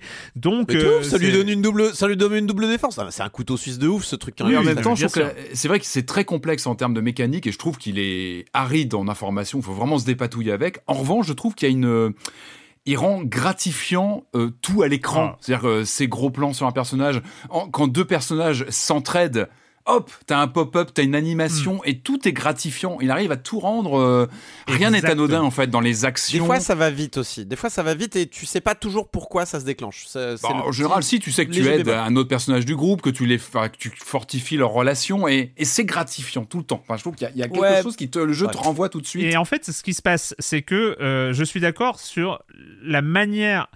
Là où je suis pas d'accord par rapport à Elden Ring, par exemple, c'est Elden Ring au moment où tu commences à trouver le jeu fabuleux euh, qu'il est, tu continues à penser que l'interface est moisie. Parce que l'interface est moisie. Dans non, mais il y a plein de gens qui expliquent que ça fait partie du lore, que ça, que ça nous, que cette, euh, cette opacité participe de l'histoire et de machin. ah, mais je parle même pas de l'opacité, de la, mais mais euh, voilà, l'interface, c'est un c'est un problème dans Elden Ring qui a et tellement d'autres qualités que finalement on l'oublie. Mais là, dans Darkest Dungeon 2, une fois passé la maîtrise, et moi j'y suis pas encore, hein, je, commence à, j'apprends à jouer encore, euh, au, je dois être à 7, 8, 9 runs, je sais plus. Euh, une fois que les mécaniques, tu les as intégrées, franchement, l'interface, c'est une tuerie. L'interface, quand, c'est naviguer entre les différentes mécaniques, euh, les trouver, voir les informations, agir sur les informations entre les combats et dans les combats et ce genre de choses. L'interface est magique, elle marche super bien. Et pour moi, c'est un, un jeu qui, qui va devenir une ultra référence moi, j'ai mes deux références euh, que tout le monde connaît, euh, vu que j'en parle d'une manière euh, Hades un peu... Et Spire. Hades et Slay the Spire, qui se sont retrouvés dans le Game Pass. C'est pour ça que je pense que Darkest Dungeon 2 se retrouvera dans le Game Pass, parce que ils vont pas pouvoir se passer d'un jeu référence comme l'est Darkest Dungeon 2. Darkest Dungeon mettait des bases mais hmm. n'était pas devenu le jeu euh, qu'est Darkest Dungeon 2 parce que il y avait encore plein de problèmes de grind, de, de difficultés. Ouais, l'échelle n'était pas la même. Hein. Voilà. L'échelle n'était pas la même non plus. Hein. Là, Là tout, il en... tout est tellement tellement bien pensé à tous les niveaux. Alors, mon seul regret finalement, c'est de ne pas avoir vu la version très critiquée de l'Early Access d'octobre euh, d'octobre 2021, euh, parce que j'aurais bien aimé voir, euh, enfin constater de moi-même toutes les améliorations qu'ils ont données au jeu, mais j'avais lu justement moi pour vous dire, Darkest Dungeon 2, il est installé sur mon PC depuis un an. Depuis un an, il est installé sur mon PC. Je ne l'avais pas lancé, j'avais peur, j'avais lu des trucs, j'avais pas envie de jouer à un jeu moyen, un jeu encore. Je sentais que l'Early Access était, un, était vraiment, euh, jouait vraiment son rôle et j'avais vraiment. Voilà, au bout d'un moment, je me suis je le laisse installer, il va se mettre à jour euh, tout seul, euh, comme un grand, et j'y jouerai au moment de, de la sortie de l'Early Access. J'y ai joué, mais je suis fasciné par ce à quoi j'ai joué. en termes de cohérence, on parlait, tu parlais de Wild Frost tout à l'heure, euh, qui est, et de la difficulté. Et moi, mon problème avec Wild Frost, c'est qu'à aucun moment, j'ai continué à y jouer après, mais à aucun moment, il arrive à rendre et je trouve que c'est sa faiblesse à, rendre ses combats intuitifs. C'est-à-dire que euh, dans Slay the Spire ou dans, euh, ou dans Darkest Dungeon. Complexe aussi hein, dans Wild Frost. Bah, en fait, dans Slay the Spire ou dans Darkest Dungeon, t'as le choix. Soit tu vas décider de je veux savoir et je veux calculer toutes les conséquences de mon geste et tout ça et je peux le faire. Soit j'ai pas le temps j'ai pas l'envie mais j'ai envie d'aller un peu plus vite je vais aller à l'intuition. Et en fait, c'est là où euh, il y a ce génie. Je trouve qu'il y a, une, recette euh, qu'ils ont réussi à mettre en place, c'est que euh, ce, sont des jeux Slay the Spire comme Darkest Dungeon 2 qui donnent le choix. C'est-à-dire que soit tu peux aller dans le calcul, dans tu veux gagner ce combat absolument en, limitant au maximum les effets négatifs, donc tu vas tout calculer, ou soit tu vas te dire ah, j'ai, déjà vu ça. J'ai déjà été dans cette situation-là, donc je sais, mon intuition me dit que c'est ce coup-là qu'il faut faire à ce moment-là. Par exemple, j'ai euh, ce soigneur qui est en fin de peloton, euh, bah, j'ai mon bandit euh, qui va peut-être donner des, gros dommages à la personne qui est juste devant, mais en fait, je sais qu'il vaut mieux que je, mette une cible sur la personne qui est derrière pour que ma pilleuse de tombe qui va arriver, qui va jouer après lui, puisse donner un maximum de dommages et une chance de l'achever du premier tour. Parce qu'autrement on va pas euh, ça va être relou à gérer le combat après. Ça on va finir par le faire à l'intuition. On va plus avoir assez calculs à faire en tête. Il y a un apprentissage qui se met en place. Et là il y a une force ludique monstrueuse euh, et je suis euh, vraiment c'est marrant parce qu'il y a quelques semaines je me disais tiens ça fait longtemps que j'ai pas un nouveau jeu référence. Rogue Legacy 2 a failli l'être, mais euh, j'étais tombé dedans et je l'ai oublié euh, assez vite au bout de, au, bout de deux mois. Et, et, là, je suis convaincu que Darkest Dungeon 2 va être euh, ce monstre référence hmm. va rentrer dans la catégorie de Dead Cells, de Hades, de Slay the Spire, de, de tout ça. Il a tout, il a tout pour lui. Vraiment. Il a pas tout pour lui. Enfin, moi je trouve pas. Moi, je, bon, j'ai joué 8 heures, hein, pas autant que toi, Erwan. Tu l'as pensé beaucoup plus. Mais moi, je le lâche déjà parce que l'élément de chance est beaucoup trop présent. Enfin, moi, en tout cas, ça m'a vraiment marqué, ça m'a choqué. La run, non, je suis pas d'accord. L'élément de chance, est, tellement capital. Non, non, non, non. Oui, ok. T'as la chance, t'as la chance post-action, la chance pré-action. Darkest Dungeon est tellement rempli de chance post-action, c'est insupportable. Il en a un peu mais en fait, je suis d'accord. Les runs sont faites ou pas faites en fonction de est-ce que tes euh, gars vont prendre les bons traits, vont prendre les euh, bonnes relations. Moi, j'avais euh, j'avais une run qui a été ruinée parce que mon paladin a eu un a décidé que avoir un truc où il devient de plus en plus fou dès qu'il prend des dégâts alors que c'est à son rôle de prendre des dégâts. ça a été ruiné c'est pas de mon fait. Il a pris ce trait-là et j'avais rien pour lui retirer. J'ai pas, je suis pas tombé sur des euh, à ce moment-là. Enfin, je venais de passer le, je venais de passer le, le, poste de, de soins. Euh, je, je, ne pouvais rien faire. C'est le jeu a décidé que à ce moment-là, ta run s'arrête, mon coco, parce que toute ta stratégie sur laquelle tu avais basé ton truc, c'est-à-dire ton paladin arrête les coups de du bandit qui euh, arrive derrière machin, eh ben non, parce que bah, du coup, il a fait. Ça, eh ben, du coup, ce qui, ce qui devait arriver arriva. Il a fait sa crise. Il a tombé à 2 PV. Il pouvait plus rien bloquer. Euh, euh, et, et, j'ai perdu là-dessus. Et je peux te dire que j'étais vraiment fâché avec le jeu. C'est pour ça. un autre, une autre run a été gâchée parce que en sortir d'auberge, paf, euh, deux, de, de mes compagnons ont décidé de s'engueuler, alors que ils, ils étaient en bonne relation. J'ai tout fait pour qu'ils soient en bonne relation. J'avais le louveteau, j'avais, j'avais vraiment tout fait. Hein. non, j'ai fait mon crit, euh, j'ai fait mon nat 1 et j'ai euh, il y en a deux qui se faisaient la gueule machin et évidemment c'est tombé sur mes capacités les plus utiles. Donc ce qui faisait qu'ils perdaient en défense à chaque fois que je j'essayais bref. J'étais en mode, je n'ai, je ne pouvais rien faire, cher jeu. Désolé, tu, j'ai mal tiré au dé. J'entends que ça existe, mais donne-moi des outils plus présents, plus euh, fréquents pour lutter contre je trouve que ça fait partie du jeu. C'est-à-dire que quand tu dis de la chance, c'est la malchance. C'est que c'est un jeu. Non, mais c'est ça qui est génial. mais non, en bien, mais bon. Mais par exemple, il y, a, un truc, il y a un truc qui est génial. C'est généralement c'est de la malchance. Il y a et généralement tu as une petite chance. Euh, par exemple, l'exemple typique, c'est euh, quand tu arrives au bout de tes 10 cases de folie. Euh, et donc, les 10 cases de folie. Et en fait, bah, tu as 75% de chance. 75% de chance de faire une crise par défaut et 25% de chance d'être, euh, je sais plus comment ils appellent ça, parce que ça, ça m'arrive tellement. euh, euh, résolu ou je sais plus ce que c'est. Voilà, euh, ça m'arrive tellement peu souvent que j'ai oublié.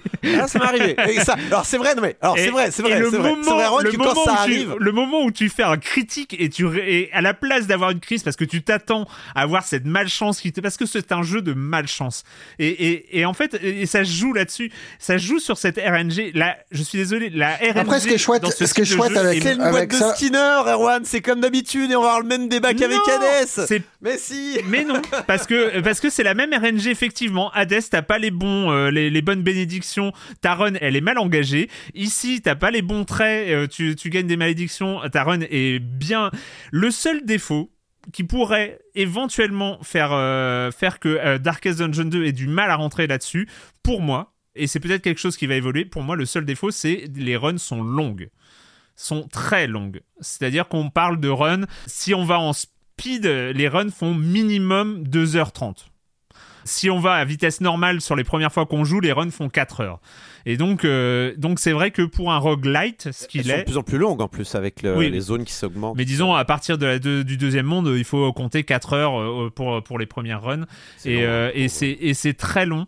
Et c'est vraiment le petit truc qui, enfin le petit bémol euh, qui, le jeu est, pour moi le jeu est vraiment parfait au-delà de cette longueur de run. Mais vraiment, j'ai, Sans jouer les Cassandres, j'ai l'impression quand même que le premier Darkest Dungeon était déjà la référence euh, dans ce genre-là. Moi, ce qui m'a étonné avec le 2, c'est que le côté rogue, le côté long run, machin, c'est quelque chose qui me sursoule et qui me donne pas envie du tout. Mais ce qui est dingue, en fait, c'est quand, une fois que t'as lancé le truc, que t'es un peu rentré dans les mécaniques, c'est à quel point le jeu est addictif et fun et que même Oui. cette, cette saleté de malchance qui s'abat sur toi en permanence, alors jusqu'à un certain point, mais t'autorise à, à quand même retourner des situations Mm. où tu as quand même la possibilité, même les deux pieds dans la merde et, et, et foutu, avec la moitié de ton équipe qui est euh, en, agonie, de réussir à retourner une situation et à battre un boss et et ce petit truc là marche quand même du feu de dieu quoi. Il y a, y a juste un truc, je pense faut vraiment qu'on signale, parce qu'on on l'a pas vraiment dit depuis le début, mais le jeu est vraiment mais extrêmement différent du 1. Et du coup, je suis un peu étonné presque que le jeu s'appelle Darkest Dungeon 2. Il- Peut-être qu'il aurait dû prendre un autre nom, mais vraiment, il est différent. quoi. Il n'y a, il y a pas cet aspect dungeon crawler qu'on avait. Les euh, déplacements, dans- les dans le 1. déplacements, euh, effectivement. euh, Franchement, moi j'ai été étonné de voir à quel point c'était pas la même chose et que du coup le ressenti n'est pas la même chose. Là, il y, a une- il y a une fuite en avant permanente euh, qui est un peu pressante, mais qui est cool. hein. Enfin, moi j'ai rien contre ça.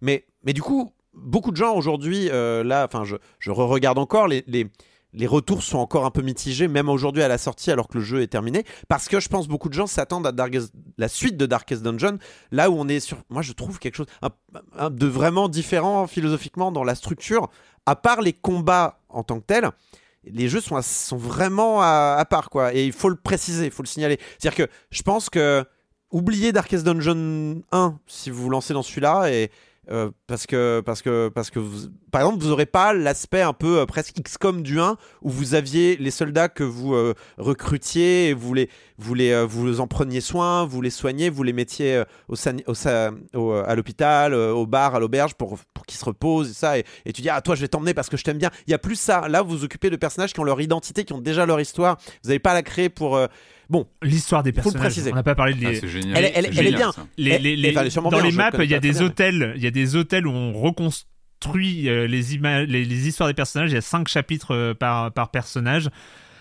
À chaque fois, c'est des mini-jeux ou pas. Des fois, il y en a pas. Mais, euh, mais quand, il y a, quand ils, cool. scénarisent les mini-jeux par des scènes de combat euh, avec un, un gameplay spécial, il y, a, il y a une scène de combat de, mi- de, un- de mini-jeux de d'histoire de personnages.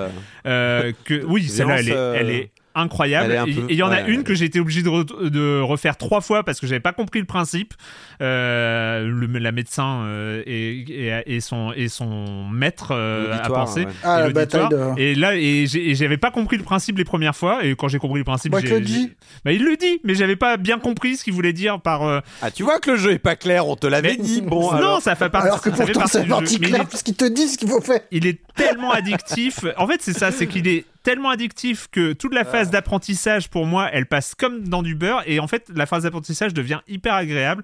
Je suis encore en train d'apprendre à jouer et voilà. Mais bon, bref, on va. De toute façon, vous l'avez déjà entendu cette émission. C'était l'émission sur Hades. On a eu le même putain de débat avec Arwan. Euh, donc euh, voilà, vous bah, savez où pas, vous situez, euh, alors, j'étais pas aussi Hades. Je suis tombé dedans après SOJ. Là, je. Ah ouais euh, oui, oui, euh, j'avais beaucoup aimé, mais j'étais vraiment tombé dedans. Au moment de l'enregistrement de Séance en Joue, j'avais, eu du mal à passer l'hydre. Un, voilà, pour la première fois. Donc, pareil, euh, l'hydre est dur. Mais on avait eu le débat sur la chance. euh, Ouais, t'avais, invoqué la boîte de Skinner et tout ça. euh, Oui, là, mais, c'est un peu la mais même là, il n'y a pas Et autant de c'est pas mon- J'ai l'impression. Euh, Il y en a quand même trois, je crois. Ouais, C'est- Peut-être. Bon, Il y a la violette. euh, non, si, je crois Mais qu'il y en c'est a un quand jeu même. qui rend même l'échec ou la mort belle. Non, mais oui. Je trouve qu'il Eh, y a une ramenez noblesse, les restes, même- la- les restes d'un personnage à l'auberge parce que parce qu'il est mort en combat et tout ça. J'adore. Ouais, je finis Mais finir non, une map à nul. trois Ça, personnages. franchement, c'est tellement moins bien que Wartels. Wartels, tu peux ramener ton personnage et l'enterrer. Et tu as une petite croix à côté du village là où tu l'enterres. Tu choisis l'endroit où tu regarde, vas. Tu vois, il y a- y même des loot box gratuites dans le jeu, quoi. Enfin, c'est, c'est vraiment. euh, Enfin, avec Ouais. les bougies que tu utilises pour débloquer le truc, vraiment, c'est. Tu, tu sais où ils vont chercher. Les... Enfin, ils sont dans l'air du temps, il y a pas de Ouais. problème. Et je préfère, je préfère un milliard de fois ça que n'importe quel free-to-play à la con. Mais, euh, mais, voilà, c'est encore une fois, ça touche à des trucs qui, qui me touchent pas. quoi. Ah oui, oui, non, non, mais qu'il joue, il joue sur des mécaniques où moi je suis ultra sensible et je suis euh, preneur et, euh, et ce Ouais. genre de choses. Sauf que au-delà de ça, il y a un grand jeu, un très grand jeu pour moi. Mais par contre, oui, voilà, il est beau, il est, euh, il est quand même, le narrateur est bien euh, tant qu'il te saoule pas, et, euh, et c'est vrai que tout, tout, il est, il, en fait, ce jeu est gracieux, quoi. De, de A à Z, il est, il est gracieux. Sépulcral et, et gracieux. ouais. C'est vrai qu'il y a, il y a une, une élégance incroyable. Darkest Dungeon 2, il est disponible sur PC pour 40 euros. Les devs de Red Hook, euh, de, Vancouver, ont bien précisé qu'il y aura des versions console. Elles ne sont pas datées. euh, pour l'instant, c'est pour ça ils disent que a priori ce sera sur console. Moi, je dis que a priori ce sera un jour sur le Game Pass parce que c'est un jeu, un- ça deviendra un jeu référence. C'est ma prédiction. Allez, je me gourre Ça va être généralement. chouette de mais- naviguer dans le bordel des, des menus avec euh, la manette. La manette, ouais. Ça va être chouette. Miam miam. Ce podcast est déjà long, mais il nous reste deux jeux. Et ben, c'est pas grave, on va vite. continuer. Mais comme d'habitude, avant ça, euh, s'il y a de la pub, c'est maintenant. I'm Sandra, and I'm just the professional your small business was looking for. But you didn't hire me because you didn't use LinkedIn jobs. LinkedIn has professionals you can't find anywhere else, including those who aren't actively looking for a new job but might be open to the perfect role, like me. In a given month, over 70% of LinkedIn users don't visit other leading job sites. So if you're not looking on LinkedIn, you'll miss out on great candidates like Sandra. Start hiring professionals like a professional. Post your free job on linkedin.com/people today.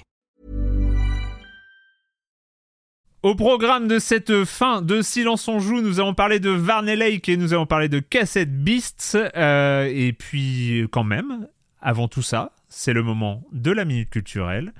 Euh, minute culturelle hein, sur le fil de discussion de Minute culturelle dans le salon DevTest du Discord de Silence on joue. Je prends les questions là et je vous les pose. Et on va commencer avec une question la question commence, vu qu'on parle d'horreur Lovecraftienne, bah, vu qu'on en sort de Darkest Dungeon 2, on va dire qu'on est dans, le thème, dans la thématique. Alone in the Dark, tiens, Alone in the Dark. Lors de sa promotion euh, et à sa sortie, il fut présenté comme le début d'une série de jeux utilisant le même moteur. Comment devait s'appeler cette série de jeux? Virtual Adventure, Virtual. euh, ah, Virtual. euh, Erwan fait des gestes de main, c'est donc il y est presque. Virtual euh, Theater, non, je sais, c'est Virtual quelque chose. mais- Bravo. Ouais, ah, eh, facile, trois quarts de point pour ça. C'est Virtual Dreams. Ah, Virtual Dreams. Hmm. Ouais, c'est beau, Virtual Dreams, euh, c'est c'est Voilà. joli. C'est très Virtual 90s, hein. C'est très Donc, le euh, cobaye. C'est et le très le pro- cobaye. Et le projet fut abandonné. Aéro qui pose la question, j'avais pas dit qu'il posait la question. Aéro qui pose la question, il dit peut-être que Patrick a plus d'infos. Il a pas, euh, il a pas d'infos sur ce Virtual dire, qui a écrit cette question Patrick Helio Je sais que cette très belle appellation apparaît sur la boîte euh, originelle. Alors, je sais plus de quelle version. La toute première, il y a plusieurs versions de la boîte qui a été redessinée, relookée pour être de plus en plus, je crois, Lovecraftienne. Enfin, ils l'ont retouché. Et je crois que c'est la toute première version de la boîte carton. Vous savez, les grosses boîtes carton de l'époque, avec ce, ce surtitre au-dessus de Alone the Dark. Et ce qui laissait entendre qu'il y aurait d'autres expériences. Virtual Dreams, euh, bon, qu'on n'a pas eu. Mais euh, voilà, c'était a priori effectivement une collection. Kellen Fighter qui rebondit là-dessus. Pourtant, avant ça, avant sa sortie, il avait aussi, euh, toujours Alone in the Dark, il avait aussi été prévu pour faire partie d'une autre série utilisant la licence Cthulhu. Deux jeux sont sortis précédemment chez l'éditeur avec cette licence. Quels étaient ces jeux? Prisoner of Ice et Call of Cthulhu. Euh, ah non, oui, le, alors Prisoner of Ice et bon sang, je ne connais que lui, avec les, les, les sosies d'acteurs américains. Euh, oui, je, je c'est le Shadow of the Comet. Yes. Ah. En même temps, c'était vous êtes excusés, Corentin et Marius. c'est voilà, on est en plein dans le terre-terre de Patrick, on sait bien, aucune chance là. Mais bravo, c'est effectivement ça. Shadows Comet qui est très très bien. Et attention, peut-être que vous allez euh, trouver euh, tout de suite. Moi, je, franchement. Quel est, alors, c'est une question de Stabilo, mais qu'il a volé euh, à Manzazu. Donc, je cite les deux. les, deux. quel est le. Avec son accord, hein. enfin bon, il, a, s'est pas vexé, hein. donc c'est pour ça, c'est un vol, c'est un vol poli. quel est le point commun, attention, entre Colombo, Resident Evil 4, Rammstein, hmm. Katamari Forever, Stargate, Doom et Skyward Sword? Eh, bon courage. Euh... William Shatner, non, non, c'est pas ça, non. Euh, je cherche un point commun. Euh. On aurait pu citer autre chose. Hein. On aurait pu en citer d'autres. On aurait pu citer. Euh, on aurait pu citer quoi Star Wars The Force Awakens aussi. On aurait pu citer Buffy contre les vampires. Babylon 5. aucun rapport avec le speedrun? Non. On aurait pu citer quoi? On aurait pu citer Torchwood. On aurait pu citer les Beastie Boys aussi, à côté de Rammstein. quoi? Donc c'est une musique, c'est une musique qui est dans tous ces trucs là. On ah, aurait pu citer. Euh, c'est une musique qui est dans tous ces trucs. là. Mais eh, on aurait pu citer. Ouais, c'est ça, c'est Skyward Sword. Je vois pas le rapport. Kirby Canvas Curse. On aurait pu le citer aussi. C'est. Euh, Et Colombo. Et Colombo, oui, oui, oui, Colombo. c'est chaud quand même. Ouais. Pour pas un morceau classique. Non. Pour être plus précis, on aurait pu citer euh, l'épisode Ashes to Ashes de Colombo. Et eh bah ben, euh, écoutez, euh, je vais vous donner la réponse alors du coup. Hein. Celle-là, j'avoue, je sais pas. Skyward Sword. La réponse. Il y a ce bruit qui est dedans. La porte qui s'ouvre. Ce bruit est dedans? Le sample de la bruit, euh, oui, c'est un, bruit libre de droit, je crois, de porte, c'est pas ça? Attends, Non C'est un bruit. Oui, c'est Doom, ça. Effectivement, c'est Doom, c'est l'ouverture de porte dans Doom qui a été, euh, qui a été ensuite réutilisé dans tout ce que je viens de citer. les Colombo, c'est Ils ont réutilisé un bruit de Doom bah dans Colombo? Ouais, ils ont... Non, ils ont... non ok, je pense que c'est un truc qui est à la base libre de droit et qui a, Doom a dû accélérer ou ralentir très fort. Et ensuite, ça a été réutilisé dans tous les jeux à différentes vitesses. Euh, non, c'est pas ça? Pas du tout. Euh, c'est euh, ah c'est devenu un stock sound effect. le, bruit de l'ouverture de, de, de, de, porte dans Doom est devenu un, ce qu'on appelle un stock sound effect, comme il y en a tant et, et qui a été. C'est vrai que je le reconnais. C'est vrai que des fois j'ai l'oreille qui, qui se relève quand je l'entends. Je ouais, je connais ça. Bah oui, oui d'accord. Voilà. Donc. Je, je, écoute, je, je suis intrigué. J'irai le chercher dans Zelda, tiens, parce que je vous. Dans Skyward Sword. Alors attends, dans Skyward Sword, euh, j'ai peut-être euh, peut-être euh, quelques indications. Dans Skyward Sword, robotique ennemi qui meurt avec ce son-là. Ouais, c'est logique. Il y en a, il y a pas mal de robots dans Skyward Sword. Voilà, voilà, voilà. Et ben voilà, c'était la minute culturelle. Merci, merci à Manzazu et Stabilo pour pour ce grand moment. J'ai beaucoup aimé. On a parlé, on va revenir aux jeux vidéo, on avait parlé du jeu euh, précédent, on avait beaucoup aimé, euh, jeu du studio LCB Game Studio, deux développeurs indés qui habitent en Argentine. Le premier jeu euh, dont on a parlé des pulp, des pixel pulps. le premier jeu dont on a parlé c'était Mossman 1966. Il y a un nouvel épisode qui vient tout juste d'arriver. On avait joué au tout début de ce nouvel épisode, à la fin de Mothman 1966, en post-générique. Et celui-là, il s'appelle Varney Lake.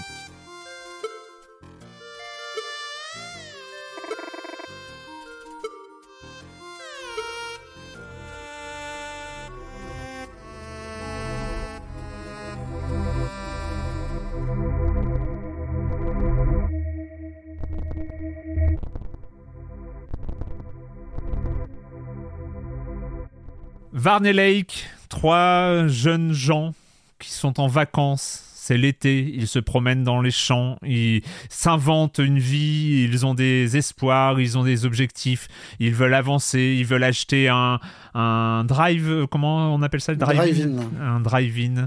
Et, euh, et puis c'est l'été, ils ont le temps, le, le, temps est à eux, et donc ils, puis bon, ils trouvent, ils trouvent une grange isolée, tout ça, un jour, et ils tout ont bascule. Le temps, ils ont le temps, euh, pas tant que ça. Marius. Ouais, alors pour revenir sur Mossman, qui était euh, un, petit jeu d'horreur, une nouvelle horrifique euh, qui était très sombre, qui était vraiment, qui se déroulait le temps d'une nuit, euh, sous une pluie de comètes, événement un peu, un peu clé de, du jeu. Là, c'est complètement l'inverse. on est, on est l'été, on est sous un soleil complètement irradiant. le premier était dans le noir, le violet, le vert, le vert surtout. Euh, celui-là, c'est euh, du jaune, du bleu. C'est hyper lumineux et il y a un côté très euh, très solaire, très très apaisant et en même temps, comme tu dis, il y a, y a ce cette parenthèse enchantée de l'été, mais on sent qu'il y a un truc qui qui qui menace. Un peu. Ces trois gamins qui se qui qui sont qui sont plus que des amis, qui sont un club un club quoi, vraiment un mm. truc soudés euh, jusqu'à la mort. Et en même temps il y en a un qui il y a le petit Jimmy qui est amoureux de Christine. Christine on comprend qu'elle s'aime et qu'elle partage pas. On sent que tous n'ont pas exactement enfin que, l'été est appelé à, à, s'arrêter.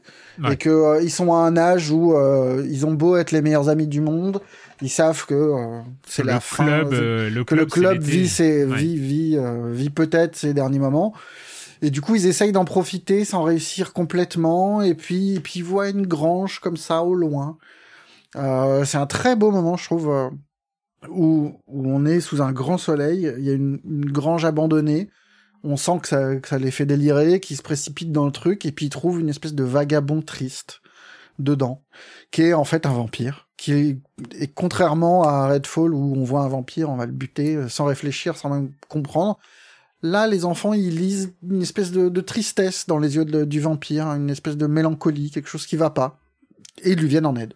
Et on va pas en dire beaucoup plus parce que c'est une petite, euh, une petite aventure très courte, si ce n'est que peut-être préciser que contrairement au premier qui était vraiment un jeu d'horreur où, on hmm. allait euh, dans, dans, une espèce de monstration euh, progressive des choses. Là, on est moins dans de l'épouvante que dans un drame, en fait. Hmm. On s'éloigne presque du, du, du truc qu'on attend avec un vampire.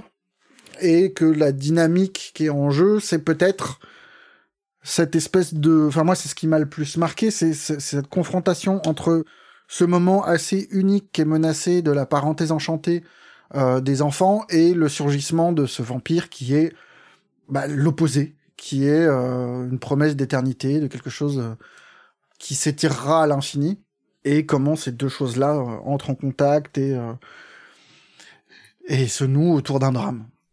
c'est un petit jeu très très beau, qui se déroule. Euh, Il y a une maîtrise du pixel. Hein, voilà, le premier était splendide, mais vraiment, le premier était encore plus beau visuellement. Hmm. Il y avait des, des, des, petits tableaux en pixel art qui étaient euh, incroyables. Euh, Celui-là est, est, surtout marquant par son cadre, je trouve, par cette euh, par cette incroyable lumière qu'il y a au début qu'on perd parce que plus encore que le premier, celui-là a un dispositif assez littéraire, je trouve où, la bascule entre les narrateurs euh, est beaucoup plus importante dans la façon dont, l'histoire se déplie, et d'autant plus importante que le jeu se joue à deux époques différentes. Oui, il y a un fast-forward. Euh. Voilà, il se joue euh, durant cet été des années 50 et près de 30 ou 20 ans après. 82, je crois, oui voilà, où les, les, enfants sont devenus adultes et reviennent sur. En fait, on joue un souvenir qui est raconté mm. par différentes personnes. Euh, il y a un petit côté euh, ça, ça de Stephen King ou pas du tout dans le côté euh, passage du temps. Il y a un côté un peu Stephen King, mais moi qui me rappelle plus les, les, nouvelles, des nouvelles de lui plutôt que, que ça. Vraiment. Brume et compagnie.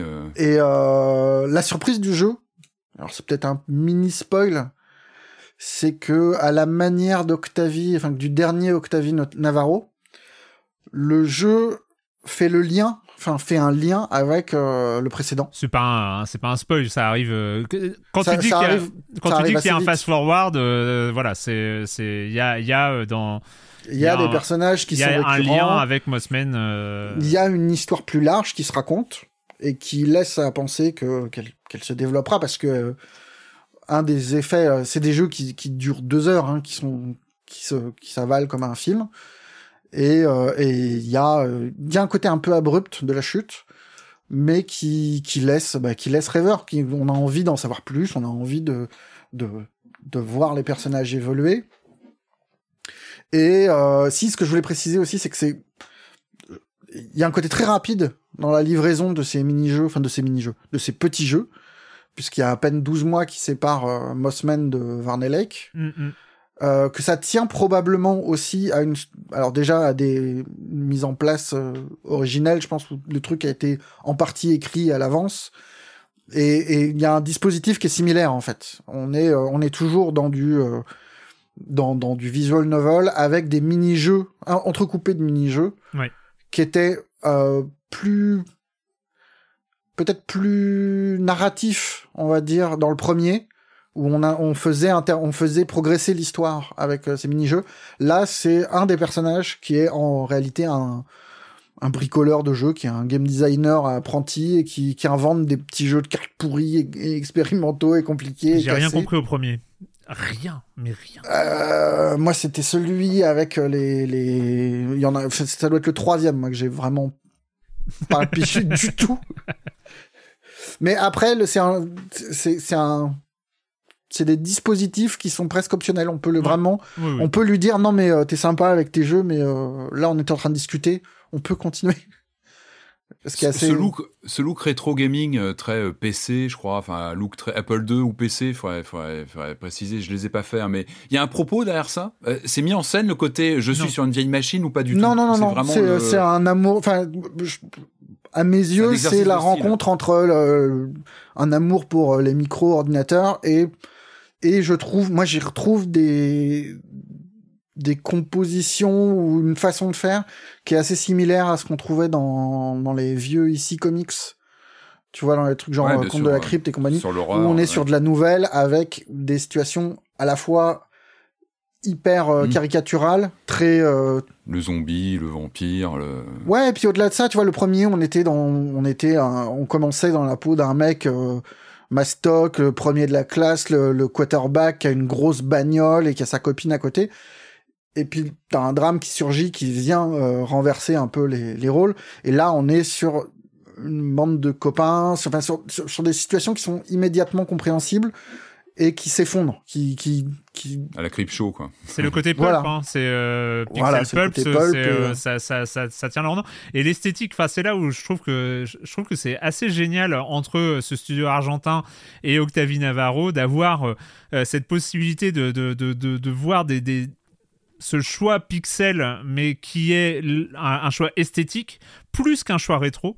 C'est ça où je trouve intéressant, c'est que c'est pas forcément pour faire rétro, c'est un choix esthétique. Ils ont décidé de raconter leur histoire avec cette esthétique-là, et ça correspond très très bien. Ça, euh, on, se rend compte à quel point ça, permet aussi l'imaginaire, ça permet la, ça, développe pas mal de choses, et avec euh, ces, ces deux euh, comme d'habitude, il y a, ces, deux euh, niveaux de pixels quoi, qui euh, sont euh, les pixels où les personnages bougent, d'autres où il y a des gros plans ou avec des pixels plus détaillés, c'est pixel HD entre guillemets.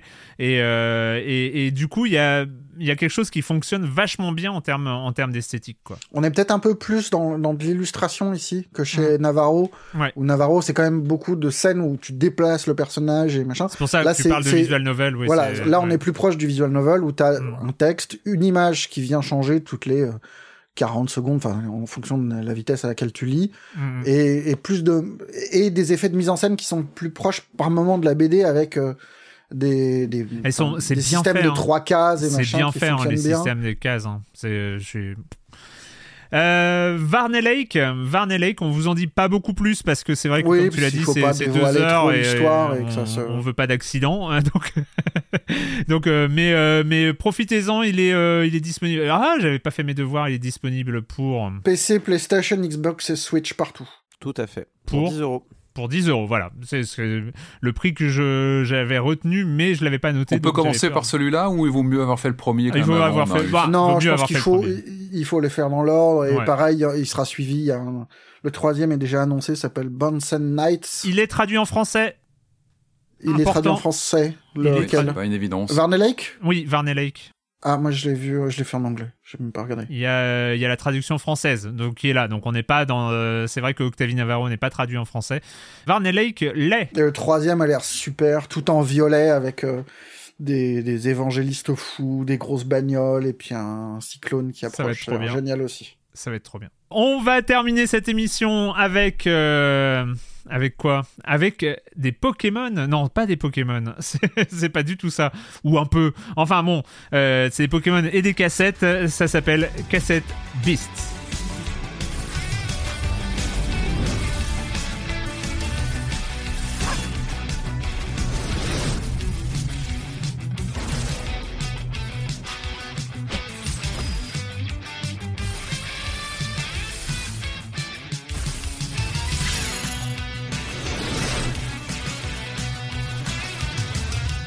Cassette Beast, euh, j'avais prévu, mais euh, il y a eu un, j'avais prévu d'y jouer. Il y a eu un Darkest Dungeon 2 qui euh, s'est mis en travers de mon chemin. Donc, donc voilà, il était trop tard. il était trop tard hier soir pour que je regarde à quoi ça ressemble. J'avais téléchargé et tout, mais non. C'est un studio de Brighton qui s'appelle Brighton Beaton Studio qui propose ce jeu, ce RPG avec des monstres, avec des cassettes. Tu vas nous en dire plus, Corentin. Bah écoutez, c'est Pokémon fait sous Godot. Voilà, ça coûte 20 euros, c'est sur euh, Xbox, Switch, euh, sans Game Pass. Euh, Merci De rien, pas de problème. Non, alors Cassette Beasts que je prononçais Cassette Beats jusqu'à il y a encore deux jours. Heureusement que je me suis relu. c'est un voilà, c'est on l'a dit, hein, c'est très très inspiré de Pokémon. Ça veut refaire Pokémon. Euh, grosso modo, on incarne un personnage qu'on va créer de toutes pièces, qui ne parle pas, voilà, qui se réveille un matin euh, dans la nouvelle Wiral, qui est une espèce d'île. Euh, on ne sait pas où c'est, mais c'est très clairement dans une dimension parallèle. En tout cas, les gens se retrouvent là sans savoir trop pourquoi ils ont été envoyés là. et tout ce qu'on sait, c'est que on ne peut pas revenir chez soi. Et euh, c'est un problème euh, pour notre héros qui veut rentrer chez soi. quoi. Bah euh, du coup, bah, on se met en quête d'un de, moyen pour rentrer à la maison. et on tombe assez rapidement sur des, des, des monstres euh, qui ce, notre personnage qui vient du 21e siècle, parce que les personnages viennent de différentes époques, euh, notre personnage qui vient du 21e siècle fait Oh mon dieu, mais c'est Pokémon Sauf que là, il y a un, avocat de The Pokémon Company qui arrive pour dire Non, non, non, non, non euh, C'est vrai? C'est génial Non, non, ce serait énorme. J'adore, hein, j'aurais adoré. énorme. ce sont des Pokémines, bien sûr. Non, non, mais les. Euh... J'aurais été tellement en fan, franchement, je... ça aurait été formidable, mais non, non, non, non, c'est. Non, non, mais c'est très assumé, évidemment c'est Pokémon, euh, hmm. mais c'est Pokémon réécrit. C'est assez intéressant. C'est-à-dire que euh, on pourrait entrer dans un jeu, on dirait vas-y, on, fait Pokémon avec d'autres Pokémon, et puis on rajoute ce que euh, Game Freak n'a jamais fait, comme par exemple un moteur graphique qui fonctionne, des, des, combats au tour par tour intéressants, et vas-y, on, fait Pokémon, tu vois. mais non, tu veux dire que les combats au tour par tour sont pas intéressants dans Pokémon? Maintenant, c'est maintenant que tu dis ça? J'y crois pas Je n'y crois pas C'est drôle. Je me fais pourrir. C'est drôle, parce que j'ai voulu faire, j'ai voulu faire un troll euh, sans, me sans, me souvenir que t'étais le étais le troll en chef et que j'aurais pas dû rentrer sur ton terrain. Mais bref. Non, non, mais euh, disons, que, disons que je peux être d'accord avec toi sur le fait que les, euh, le, toute l'histoire de Pokémon est un tutoriel géant qui dure trop longtemps et hmm. qu'en fait le, vrai Pokémon démarre au bout des 30 heures de jeu et que c'est trop long. On peut être d'accord avec ça. Mais du coup, ils ont tout réécrit Pokémon. Du coup, ça veut dire que là, on n'est plus face à des dresseurs qui envoient leurs Pokémon, on est sur des dresseurs qui se battent en fusionnant avec leurs créatures. Hmm. Ce qui a deux conséquences. Alors déjà, on, peut, on est souvent à plusieurs, on commence directement avec deux, euh, on va dire, euh, combattants. Euh, ce qui rend, on va dire, les, qui donne plus d'action par tour. Hein. Là où dans Pokémon, on a le plus souvent, alors les combats en 2 contre 2, ça existe, mais le plus souvent on est en 1 contre 1. Là, on, on peut être on peut être sur du 2 contre 1 ou du 2 contre 2, c'est très très courant. Euh, donc ça, c'est la première conséquence. La deuxième, c'est que, eh bien, on a deux barres de vie. Il y a la barre de vie du monstre que l'on contrôle et la barre de vie de notre dresseur. Ça fait moins exploitation animale, quoi. Petit. Alors, justement, c'est mon, c'est mon point, c'est mon point, c'est mon point. Mais déjà, on va rester sur le ludique. Euh, ça, ça, ça amène cet aspect très intéressant que si vous avez un dresseur en face qui a 4 cassettes, si vous arrivez à descendre la barre de vie du dresseur à zéro, c'est fini. Le combat est terminé. Comment on baisse la barre de vie du dresseur? Eh bien, il faut lui mettre des coups après avoir mis KO le Pokémon, enfin le, la Ah. créature. Du coup, c'est intéressant. C'est-à-dire que si- mettre un, un personnage à 1 PV, mettre un Pokémon en face à 1 PV, euh, juste euh, à la fin d'un tour, pour ensuite lui mettre la saucée euh, sur le tour d'après, ça peut être une stratégie très viable pour couper court à un match. Hmm. C'est intéressant. La deuxième, en effet, tu as raison, euh, c'est que euh, il y a tout un tas de questionnements. En fait, en gros, tout le jeu a des thématiques assez adultes. On va le dire d'une certaine manière, et assez responsabilisantes. Euh, L'idée, c'est que, voilà, on, on évacue tout le fait de- de- d'avoir des combats de coq, et on, on- on les enregistre, donc on ne les capture même pas, on copie les, euh, les Pokémon sur les cassettes. Et en fait on a les- la référence sur une cassette ce qui permet de fusionner avec. Donc c'est même plus les c'est même pas les monstres en fait. On fusionne avec l'idée d'un monstre. Ce qui du coup enlève toute notion philosophique. Il y a une question un petit peu plus euh, euh, très Ouais, propre hein, là-dedans Ouais. tu vois ce que je veux dire? Et surtout, il y a une mécanique qui arrive assez vite dans le jeu où les monstres peuvent fusionner entre eux. Donc les deux dresseurs transformés peuvent fusionner entre eux pour faire un gros monstre euh, qui peuvent tabasser euh, d'autres monstres. Ça arrive de tomber sur des monstres fusionnés dans la nature ou contre euh, des archanges qui sont des monstres encore plus vénères, qui ont des styles graphiques complètement différents du jeu. Ça c'est un peu étonnant et qui sont en fait la, qui sont la clé pour repartir de l'île. Et alors, c'est étonnant parce que la fusion est abordée de manière très sérieuse dans le lore, où tu as, euh, ils, ils vont fusionner euh, comme si de rien n'était euh, dans le, dans le jeu. Et après, on va au café pour, euh, parce que c'est au café qu'on récupère ses points de vie. Et là, ils se mettent à parler de, c'était bizarre quand même. Ça va, t'es- t'étais d'accord avec ça c'est, on a fusionné, c'est quand même assez intime comme truc et tout. Et t'es, t'es là en mode, ah oui, donc en fait, là, vous êtes en train de nous faire une allégorie sur le sexe, c'est chouette. Et, et le jeu l'assume. Et il l'assume en mettant toutes les pincettes nécessaires. Euh, tout, en disant, bah, euh, si t'es pas d'accord, on le fait pas, on le fait plus, il y a pas de problème. Euh, désolé, c'est arrivé sur le coup, il fallait qu'on survive, il y avait un énorme monstre face à nous et tout ça. Et en fait, j'étais en mode, bah, c'est cool en fait. Il y a un côté un peu, on répond aux questions que pose Pokémon qui n'a jamais, enfin, Pokémon n'a jamais eu ce genre de questionnement-là. Euh, Quoique, dans certains jeux Pokémon, dans le lore, on pouvait se marier avec les Pokémon, c'est un- autre délire. Euh, Mais grosso modo, il y a un côté très Steven Universe de, et tout ce que tu fais dans un jeu vidéo, il peut y avoir des, euh, des conséquences euh, de d'assimiler la fusion comme ça euh, au rapport sexuel. Et ben, ouais, bah, c'est rafraîchissant en fait d'avoir ce genre Ouais. de discussion euh, euh, dans un jeu comme ça. Donc je disais que tout a été redesigné et c'est chouette parce que ça implique aussi un leveling différent. C'est pas les monstres qui level, enfin ils level un peu quand même, mais euh, c'est euh, le dresseur qui level. Donc De ce que j'ai vu, le Cara Design est pas mal. Hein. C'est pas. Oui, oui, le ça cara design fait, est ça bon. fait le taf. Disons que côté design des monstres, est peut-être un peu plus proche des Digimon que des Pokémon, je trouve, et c'est pas un compliment. Euh, mais par contre, bon, on a des monstres. Euh, Il y en a, ils sont très bien. Il y en a d'autres, je suis plus euh, bon. Mais c'est pas facile. Ils en ont Bah mis non. au moins. Il y en a au moins 120. euh, Enfin, c'est quand même. C'est quand même un, un certain nombre de, de, de designs à, à pondre. Surtout, il y a des fusions. C'est-à-dire que les, les- ils fusionnent et ça te donne des mélanges des deux monstres que tu viens de fusionner. Donc, il y a un, il y a un Ouais. travail assez vénère, quoi. Au niveau des noms, par contre, alors là, tout est localisé. Et il y a eu des efforts. On a Trafic Crabe, un crabe planqué sous un cône de signalisation. Moi, je trouve ça pas mal quand même.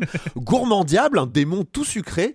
Épouchandail, un vêtement qui fait peur. Mais bien. on a, euh, Mousquerater, un rat mousquetaire. Ou bien, Mais alors là, vraiment, bien. celui qui a trouvé le nom de celui-là, je pense, a eu, des, a eu une enfance compliquée. Euh, Téléchat, un chat avec une tête de télé. Et on sait tous ce qu'est Téléchat. cette, cette, cette terrible émission pour enfants, euh, je sais pas, dans les années 80. euh, euh, en-.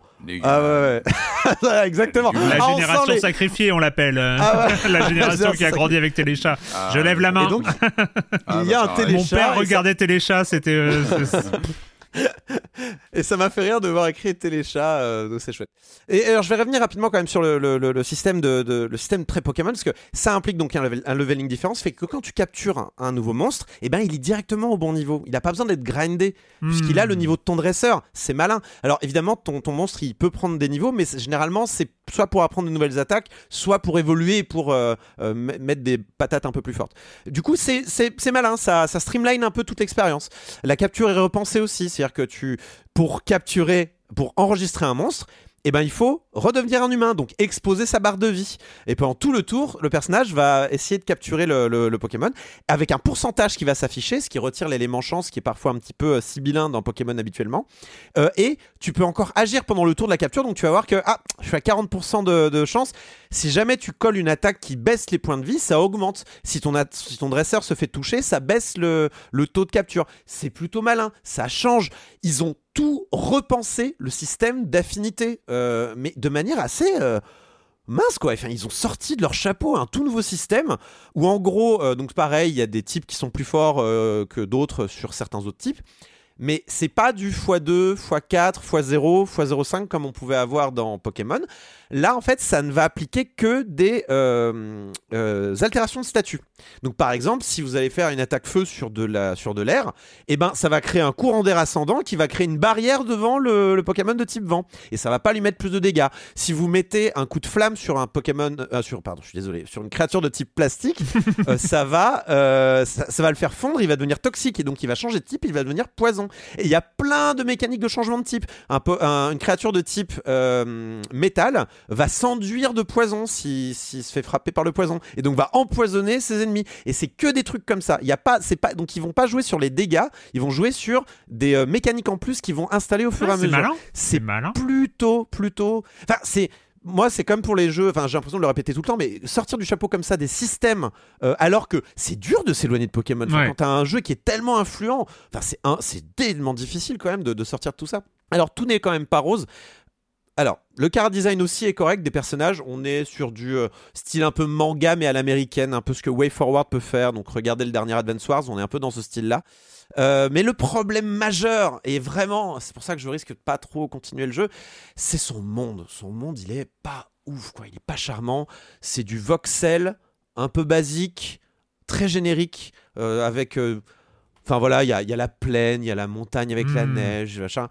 Et puis avec des puzzles vraiment pas inspirés, euh, avec des caisses à mettre sur des, euh, des, boutons. Euh, et surtout, on est suivi par un camarade. On est, on est toujours à deux généralement dans, dans le jeu. On est suivi par un camarade qui a, qui a, une physique. Du coup, vous posez des fois un bouton, vous descendez de votre plateforme où vous êtes, et lui, il vous suit et il, bouge la caisse, ce qui fait que la caisse s'en va du bouton. Et euh, bah, du coup, il faut tout remonter. Enfin, c'est insupportable. Euh, et euh, la plateforme n'est pas dingo, le monde n'est pas dingo à explorer. C'est pas très très ah joli. L'extérieur n'est ah, pas très joli. Ouais. et en fait, j'ai relancé Soccer Story, qui était en voxel aussi.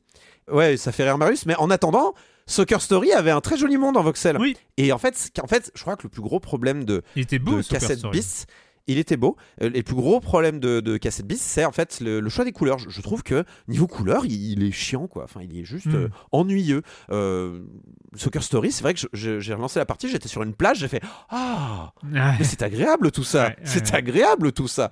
Donc voilà, c'est dommage, c'est dommage. Surtout que le jeu vous demande un peu de faire fouiller dans les coins, vous demande d'aller chercher les champions d'arène qui sont des fois, mais dans des endroits complètement random. Genre, il y en a un qui est, qui est sur une plateforme mais genre, tu, tu te doutes pas que c'est un champion d'arène Bon, c'est dommage quoi. Il y en a 12 à trouver. Enfin, c'est long, plus euh, les autres trucs. Enfin, voilà.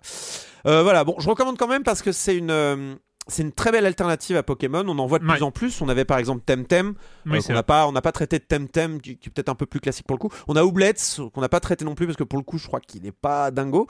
Mais voilà, c'est, je pense que parmi toutes ces propositions alternatives à Pokémon, un dé de surcroît, on est face à une des propositions les plus abouties donc franchement, si c'est votre cam, que vous en avez marre des bugs de Scarlett et Violette, ben euh, pourquoi pas euh, essayer euh, Cassette Beast D'autant que bon, il est, il est pas cher, il a 20 euros et il, a, bien, il, a bien fonctionné, hein, j'ai l'impression. Hein, il a une, bonne, bonne, réception. Hein. Ouais, ouais, il a une bonne réception. Les gens aiment beaucoup, donc tant mieux, tant mieux. Je suis, je suis très très content. et surtout, il est un peu, il est dispo sur Switch aussi. Alors s'il n'a pas été disponible sur Switch, enfin, il va être disponible sur Switch. Il sort. Il est disponible sur PC. Il est disponible dans le PC Game Pass. Et il sera disponible sur voilà 20 euros et il sera disponible sur Xbox et Switch le 25 mai prochain. Euh, donc franchement sur Switch. Ça pourrait être un de vos jeux de l'été, mais malheureusement, on sait très bien quel sera votre jeu de l'été, donc je vais arrêter de Sur Switch. Effectivement. Pas sur Switch, euh, Baldur's. Raconter n'importe quoi. Désolé, fake news. et ben voilà, c'est fini pour, euh, pour les jeux vidéo pour cette semaine. Et puis bah, c'est le moment euh, tant attendu de la question rituelle à laquelle vous n'allez pas échapper. Et quand vous ne jouez pas, vous faites quoi? Patrick euh, Alors, le jeu vidéo n'est jamais très très loin, hein, évidemment. Alors, moi, cette semaine, j'ai lu euh, cette BD que j'ai beaucoup beaucoup aimé, que je, recommande, euh, signée Jordan Mechner. Ça s'appelle Replay, Mémoire ah, d'une famille. Alors, Jordan Mechner, est-ce qu'on le présente encore Game designer culte des années 80, qui a signé notamment Karateka et, et Prince of Persia. Alors, cette BD, elle est, assez intéressante parce que, en fait, elle part d'une idée toute simple de, de, Mechner, c'est de, numériser euh, les souvenirs de son père, en fait. Il, va, hmm. voilà, il, collectionne un petit peu, il regroupe les, les, les, archives, les écrits de son, son, papa, et puis il va, du coup, commencer comme ça à réunir de la documentation, et va naître ce projet, au final, de, de bande dessinée qui retrace, en fait, trois générations de sa famille. Euh, euh, avec notamment une focale autour de, son père, Franzi, qu'on va, qu'on va suivre, qui est réfugié euh, dans la France occupée en, 1940. Et, pendant toute la narration de cette, cette, BD, encore une fois, c'est trois générations comme ça de, de, de Mechner qu'on va découvrir avec cette comment dire, cette thématique qui est là, omniprésente, une sorte de fil rouge, de sous-texte, de cette, euh, ces trois destins qui s'entrecroisent et qui se, suivent dans la, BD, c'est la notion d'exil. Euh, évidemment, exil dans, dans, le contexte de la Seconde Guerre mondiale, mais aussi exil pour euh, Jordan Mechner, donc le le, game designer en question qui, habitait à Los Angeles, qui arrive, qui s'installe à Montpellier à ce moment-là, au moment où il, rédige la bande dessinée pour, travailler sur un, projet de jeu. C'est très touchant. Et ce que je trouve vraiment intéressant, c'est que euh, moi j'y suis venu pour le jeu vidéo, parce que je connais euh, Mechner pour son jeu vidéo, pour Prince of Persia. Il en parle, c'est-à-dire qu'il met en, bande dessinée, en dessin, la création de Prince of Persia notamment, euh, tout, tout le, phénomène de ce jeu, l'adaptation au film, tout ça est cité et mis en, dans des cases, dans des, dans des, en dessin. Euh, mais ce qui est vraiment intéressant, c'est comment il met en parallèle en fait ces, différentes époques, ces strates d'histoire, euh, d'histoire personnelle finalement, qui participent à une grande histoire, avec évidemment tout ce que ça peut amener comme comme peinture bah, de la France des années 40. C'est assez stupéfiant. Il y a vraiment des pages assez, assez, assez euh, crispantes à lire qui sont assez difficiles, mais, mais c'est très touchant. Euh, ce que je trouve intéressant aussi, c'est la. On, sent la, la, vertu de la bande dessinée, et c'est vraiment l'idée de Mechner, c'est de transmettre. C'est aussi pour ça qu'il a créé cette, euh, cet album, c'est l'idée de transmettre cette histoire, histoire personnelle, mais aussi une histoire universelle en fait, avec ses, trajectoires. Euh, moi, j'ai eu la chance de pouvoir le rencontrer. Il était à Paris euh, la semaine dernière, donc pour, pour présenter son, son ouvrage, le signer. Donc j'ai pu échanger avec lui.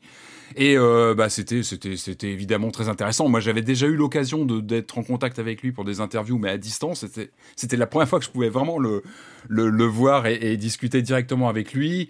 Euh, donc, on a un peu échangé. C'était vraiment intéressant sur justement. Moi, je lui ai demandé. Vous êtes, enfin, il sait un peu tout faire, ce monsieur. Il est un peu énervant. Hein. Il, il, touche au cinéma.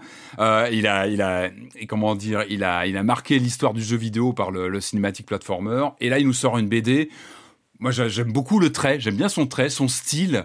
Euh, et je parlais avec lui justement de cette. Euh, on sent qu'il a bah déjà que le, le, projet vient du cœur. Enfin, il est en toute bonne foi l'idée de transmettre par le dessin euh, cette histoire, cette histoire personnelle de, de sa famille. Euh, et c'est marrant, en parlant avec lui, je lui demandais si l'interactivité euh, du jeu vidéo lui manquait pas, mais il disait non, mais il y a aussi une interactivité dans les, cases de BD. Et c'est vrai qu'on peut passer son temps, on peut lire très vite, mais aussi on peut chercher les petits détails. Euh, il y a plein de petits détails, et ça, il utilise aussi le, format BD pour ça, avec des petites inscriptions à droite à gauche, des clins d'œil pour les joueurs, ou vraiment, je recommande, c'est vraiment touchant. Voilà, on, apprend à mieux connaître euh, cet auteur, euh, évidemment, euh, Jordan Mechner, mais plus que ça, je trouve que c'est une histoire qui, voilà, qui marque par son ampleur et c'est encore une fois très touchant, donc je recommande. C'est chez Delcourt. replay par Jordan Mechner et sinon aussi à compléter évidemment par les journaux de production de ces deux grands jeux Karateka et euh, Prince of Persia qui ont été euh, réédités, notamment, je crois, le, le je, le confirme, le Prince of Persia, Schaeffer d'édition, version avec, euh, comment dire, des, illustrations et des commentaires récents de, de, de, Mechner, parce qu'on rappelle, les journaux, ce sont ses écrits d'époque intouchés. Voilà. Donc à lire pour, voilà, on s'intéresse à la production de jeux vidéo dans les années 80. Merci Bédric.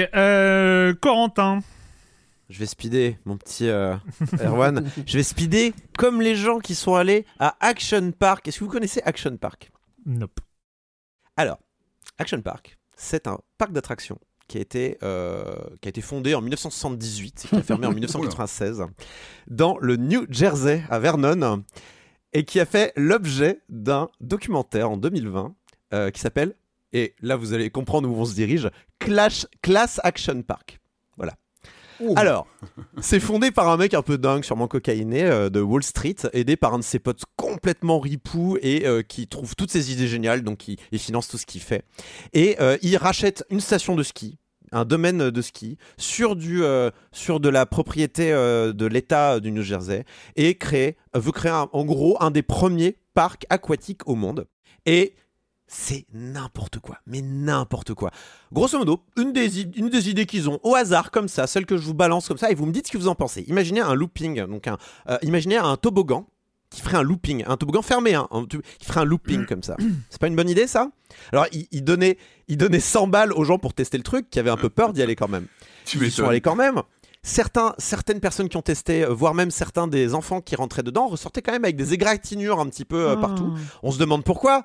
On a dépioté le toboggan pour regarder ce qui se passe à l'intérieur. Ah c'est à cause des dents, c'est à cause des dents des gens qui se sont tapés la tête contre le looping, qui sont restés plantés dans le plastique et qui se sont égratignés. Ah, c'est ça. On va peut-être, on va peut-être fermer alors le, toboggan en question. Bref, c'est n'importe quoi. On est en plein dans les années Reagan. Il n'y a pas de régulation. Ils, c'est, les parcs emploient quasiment que des ados. Certains, ils ont 14 ans. Il y a pratiquement aucune sécurité. Ça baisse, ça fume des joints dans les KGB en haut des attractions. Elles sont toutes plus dangereuses les unes que les autres. Il faut savoir qu'en fait, il y a un bon tiers du parc qui est dédié au sport automobile, euh, ce qui n'empêche pas au parc de servir de l'alcool en abondance. Euh, ils ont carrément démantelé une brasserie allemande pour la réinstaller dans le parc. Et en fait, quand tu as fini avec le côté aquatique, il y a une jolie carte qui est présentée par le documentaire. Et eh ben, tu peux aller euh, au, domaine des voitures, ce qui te fait mécaniquement passer par le coin bar, ce qui est quand même très très malin. Du coup, avant de prendre ta voiture. Avant de prendre la voiture, et ça c'est bien. Normal faut savoir que le parc aussi est coupé en deux par une autoroute parce qu'on n'est plus à ça près. Et alors, je pourrais faire toute une émission à vous énumérer toutes les aberrations du parc, mais alors on est bouche bée pendant tout le truc. Toutes les 5 minutes, en mode non, mais ils pourront, ils pourront pas battre ça, ils pourront pas battre ça. Non, si, si, si, si, parce qu'en fait, les 5 minutes d'après, t'as trois trucs qui ont déjà battu ça, en fait, si tu veux. Et le sujet est très, très sérieux. Euh, le doc est présenté un peu comme les pubs de l'époque avec du rock. Euh, c'est très, très. Euh, c'est présenté de manière un petit peu légère au début, puis non, c'est pas léger du tout en fait, parce que euh, le, doc donne la, part belle à cette part d'ombre en fait du parc. Il y a eu évidemment, il y a eu des blessés, il y a eu des blessés graves et il y a eu des morts en fait dans ce parc. Et malgré ça, en fait, Action Park, ça reste une espèce de souvenir complètement ému dans la tête de plein d'Américains de la côte euh, est qui, qui expliquaient que aller se casser un bras à Action Park quand t'étais dans le New Jersey, c'était un petit peu ta, c'était un petit peu ta, la preuve que t'es un en mec En même temps, dans le New Jersey, quoi. C'est. Euh, ouais, voilà. mais... non, mais tout faire hein, dans le New Jersey. Alors, il y, a du coup, il y a une vraie dichotomie qui se met en place parce que donc, ils font passer comme ça les témoignages d'anciens euh, employés du parc, euh, d'anciens, et notamment il y a le mec de Johnny Knoxville, le mec de, de Jackass qui témoigne. Euh, et qui dit mais c'était n'importe quoi et tout ça. Et, euh, et, et, euh, et, qui quand même pour la plupart explique qu'il garde un souvenir ému de tout ça. Et et c'est une dichotomie qui est fascinante. Et surtout c'est que du footage c'est que du footage des années 80 et 90 et juste ça c'est compliqué de pas être hypnotisé. C'est quand même compliqué de pas être hypnotisé on peut le regarder où on peut le regarder où ce eh ben ça se trouve mon cher Erwan sur, internet. Voilà. C'est sur HBO Max aux États-Unis mais on n'a pas le service en France pour le moment. Donc je, suis sûr que vous êtes tout à fait dégourdi vous allez trouver une solution. Sur ce je repars dans euh, ma luge alpine pour me casser une jambe. C'est parti. Marius deux recos très courtes, une gratuite, une payante. Euh, payante, c'est euh, si vous êtes abonné à Disney+, il se trouve qu'il y a la meilleure chose qui soit arrivée à Star Wars depuis euh, des années et des années, qui est arrivée discrètement. Star Wars Vision saison 2. petit rappel de ce que c'est Star Wars Vision, c'est une anthologie d'animation où Disney confie euh, sa licence phare à des studios du monde entier. Euh, la première était anecdotique, au mieux. Euh, il y avait des grands noms, genre... Saru. Voilà, c'est Saru, Trigger, Production IG, des trucs comme ça. C'était très japonisant, mais c'était pas ouf. La saison 2 n'est pas ouf non plus. Mais, mais, au milieu, euh, entre une production du studio Hardman, donc voilà, c'est Gromit, entre La Cachette, qui fait un truc pas mal, mais sans plus, il y a euh, La Caverne des Hurlements, qui est fait par Cartoon, euh, Cartoon Saloon, pardon, euh, les Irlandais qui étaient déjà derrière euh, le Peuple Loup et le Chant de la Mer. Ça dure 15 minutes à tout péter, c'est magnifique. C'est vraiment une toute petite histoire cruelle, un petit conte pour enfants euh, dans l'univers de Star Wars et c'est magnifique. Vraiment, je. Okay. D'accord, tu dis cruel et pour enfants. Mais non, mais c'est un conte. Bah, les contes pour enfants, c'est c'est cruel. Oui, c'est oui, cruel. non, au fond. si, si, au fond, t'as raison. Oui, bien sûr. C'est c'est toujours comme ça. Et là, c'est vraiment la fin. Tu tu restes euh, sur le cul et c'est très très beau, bien plus beau que que Jedi Survivor machin.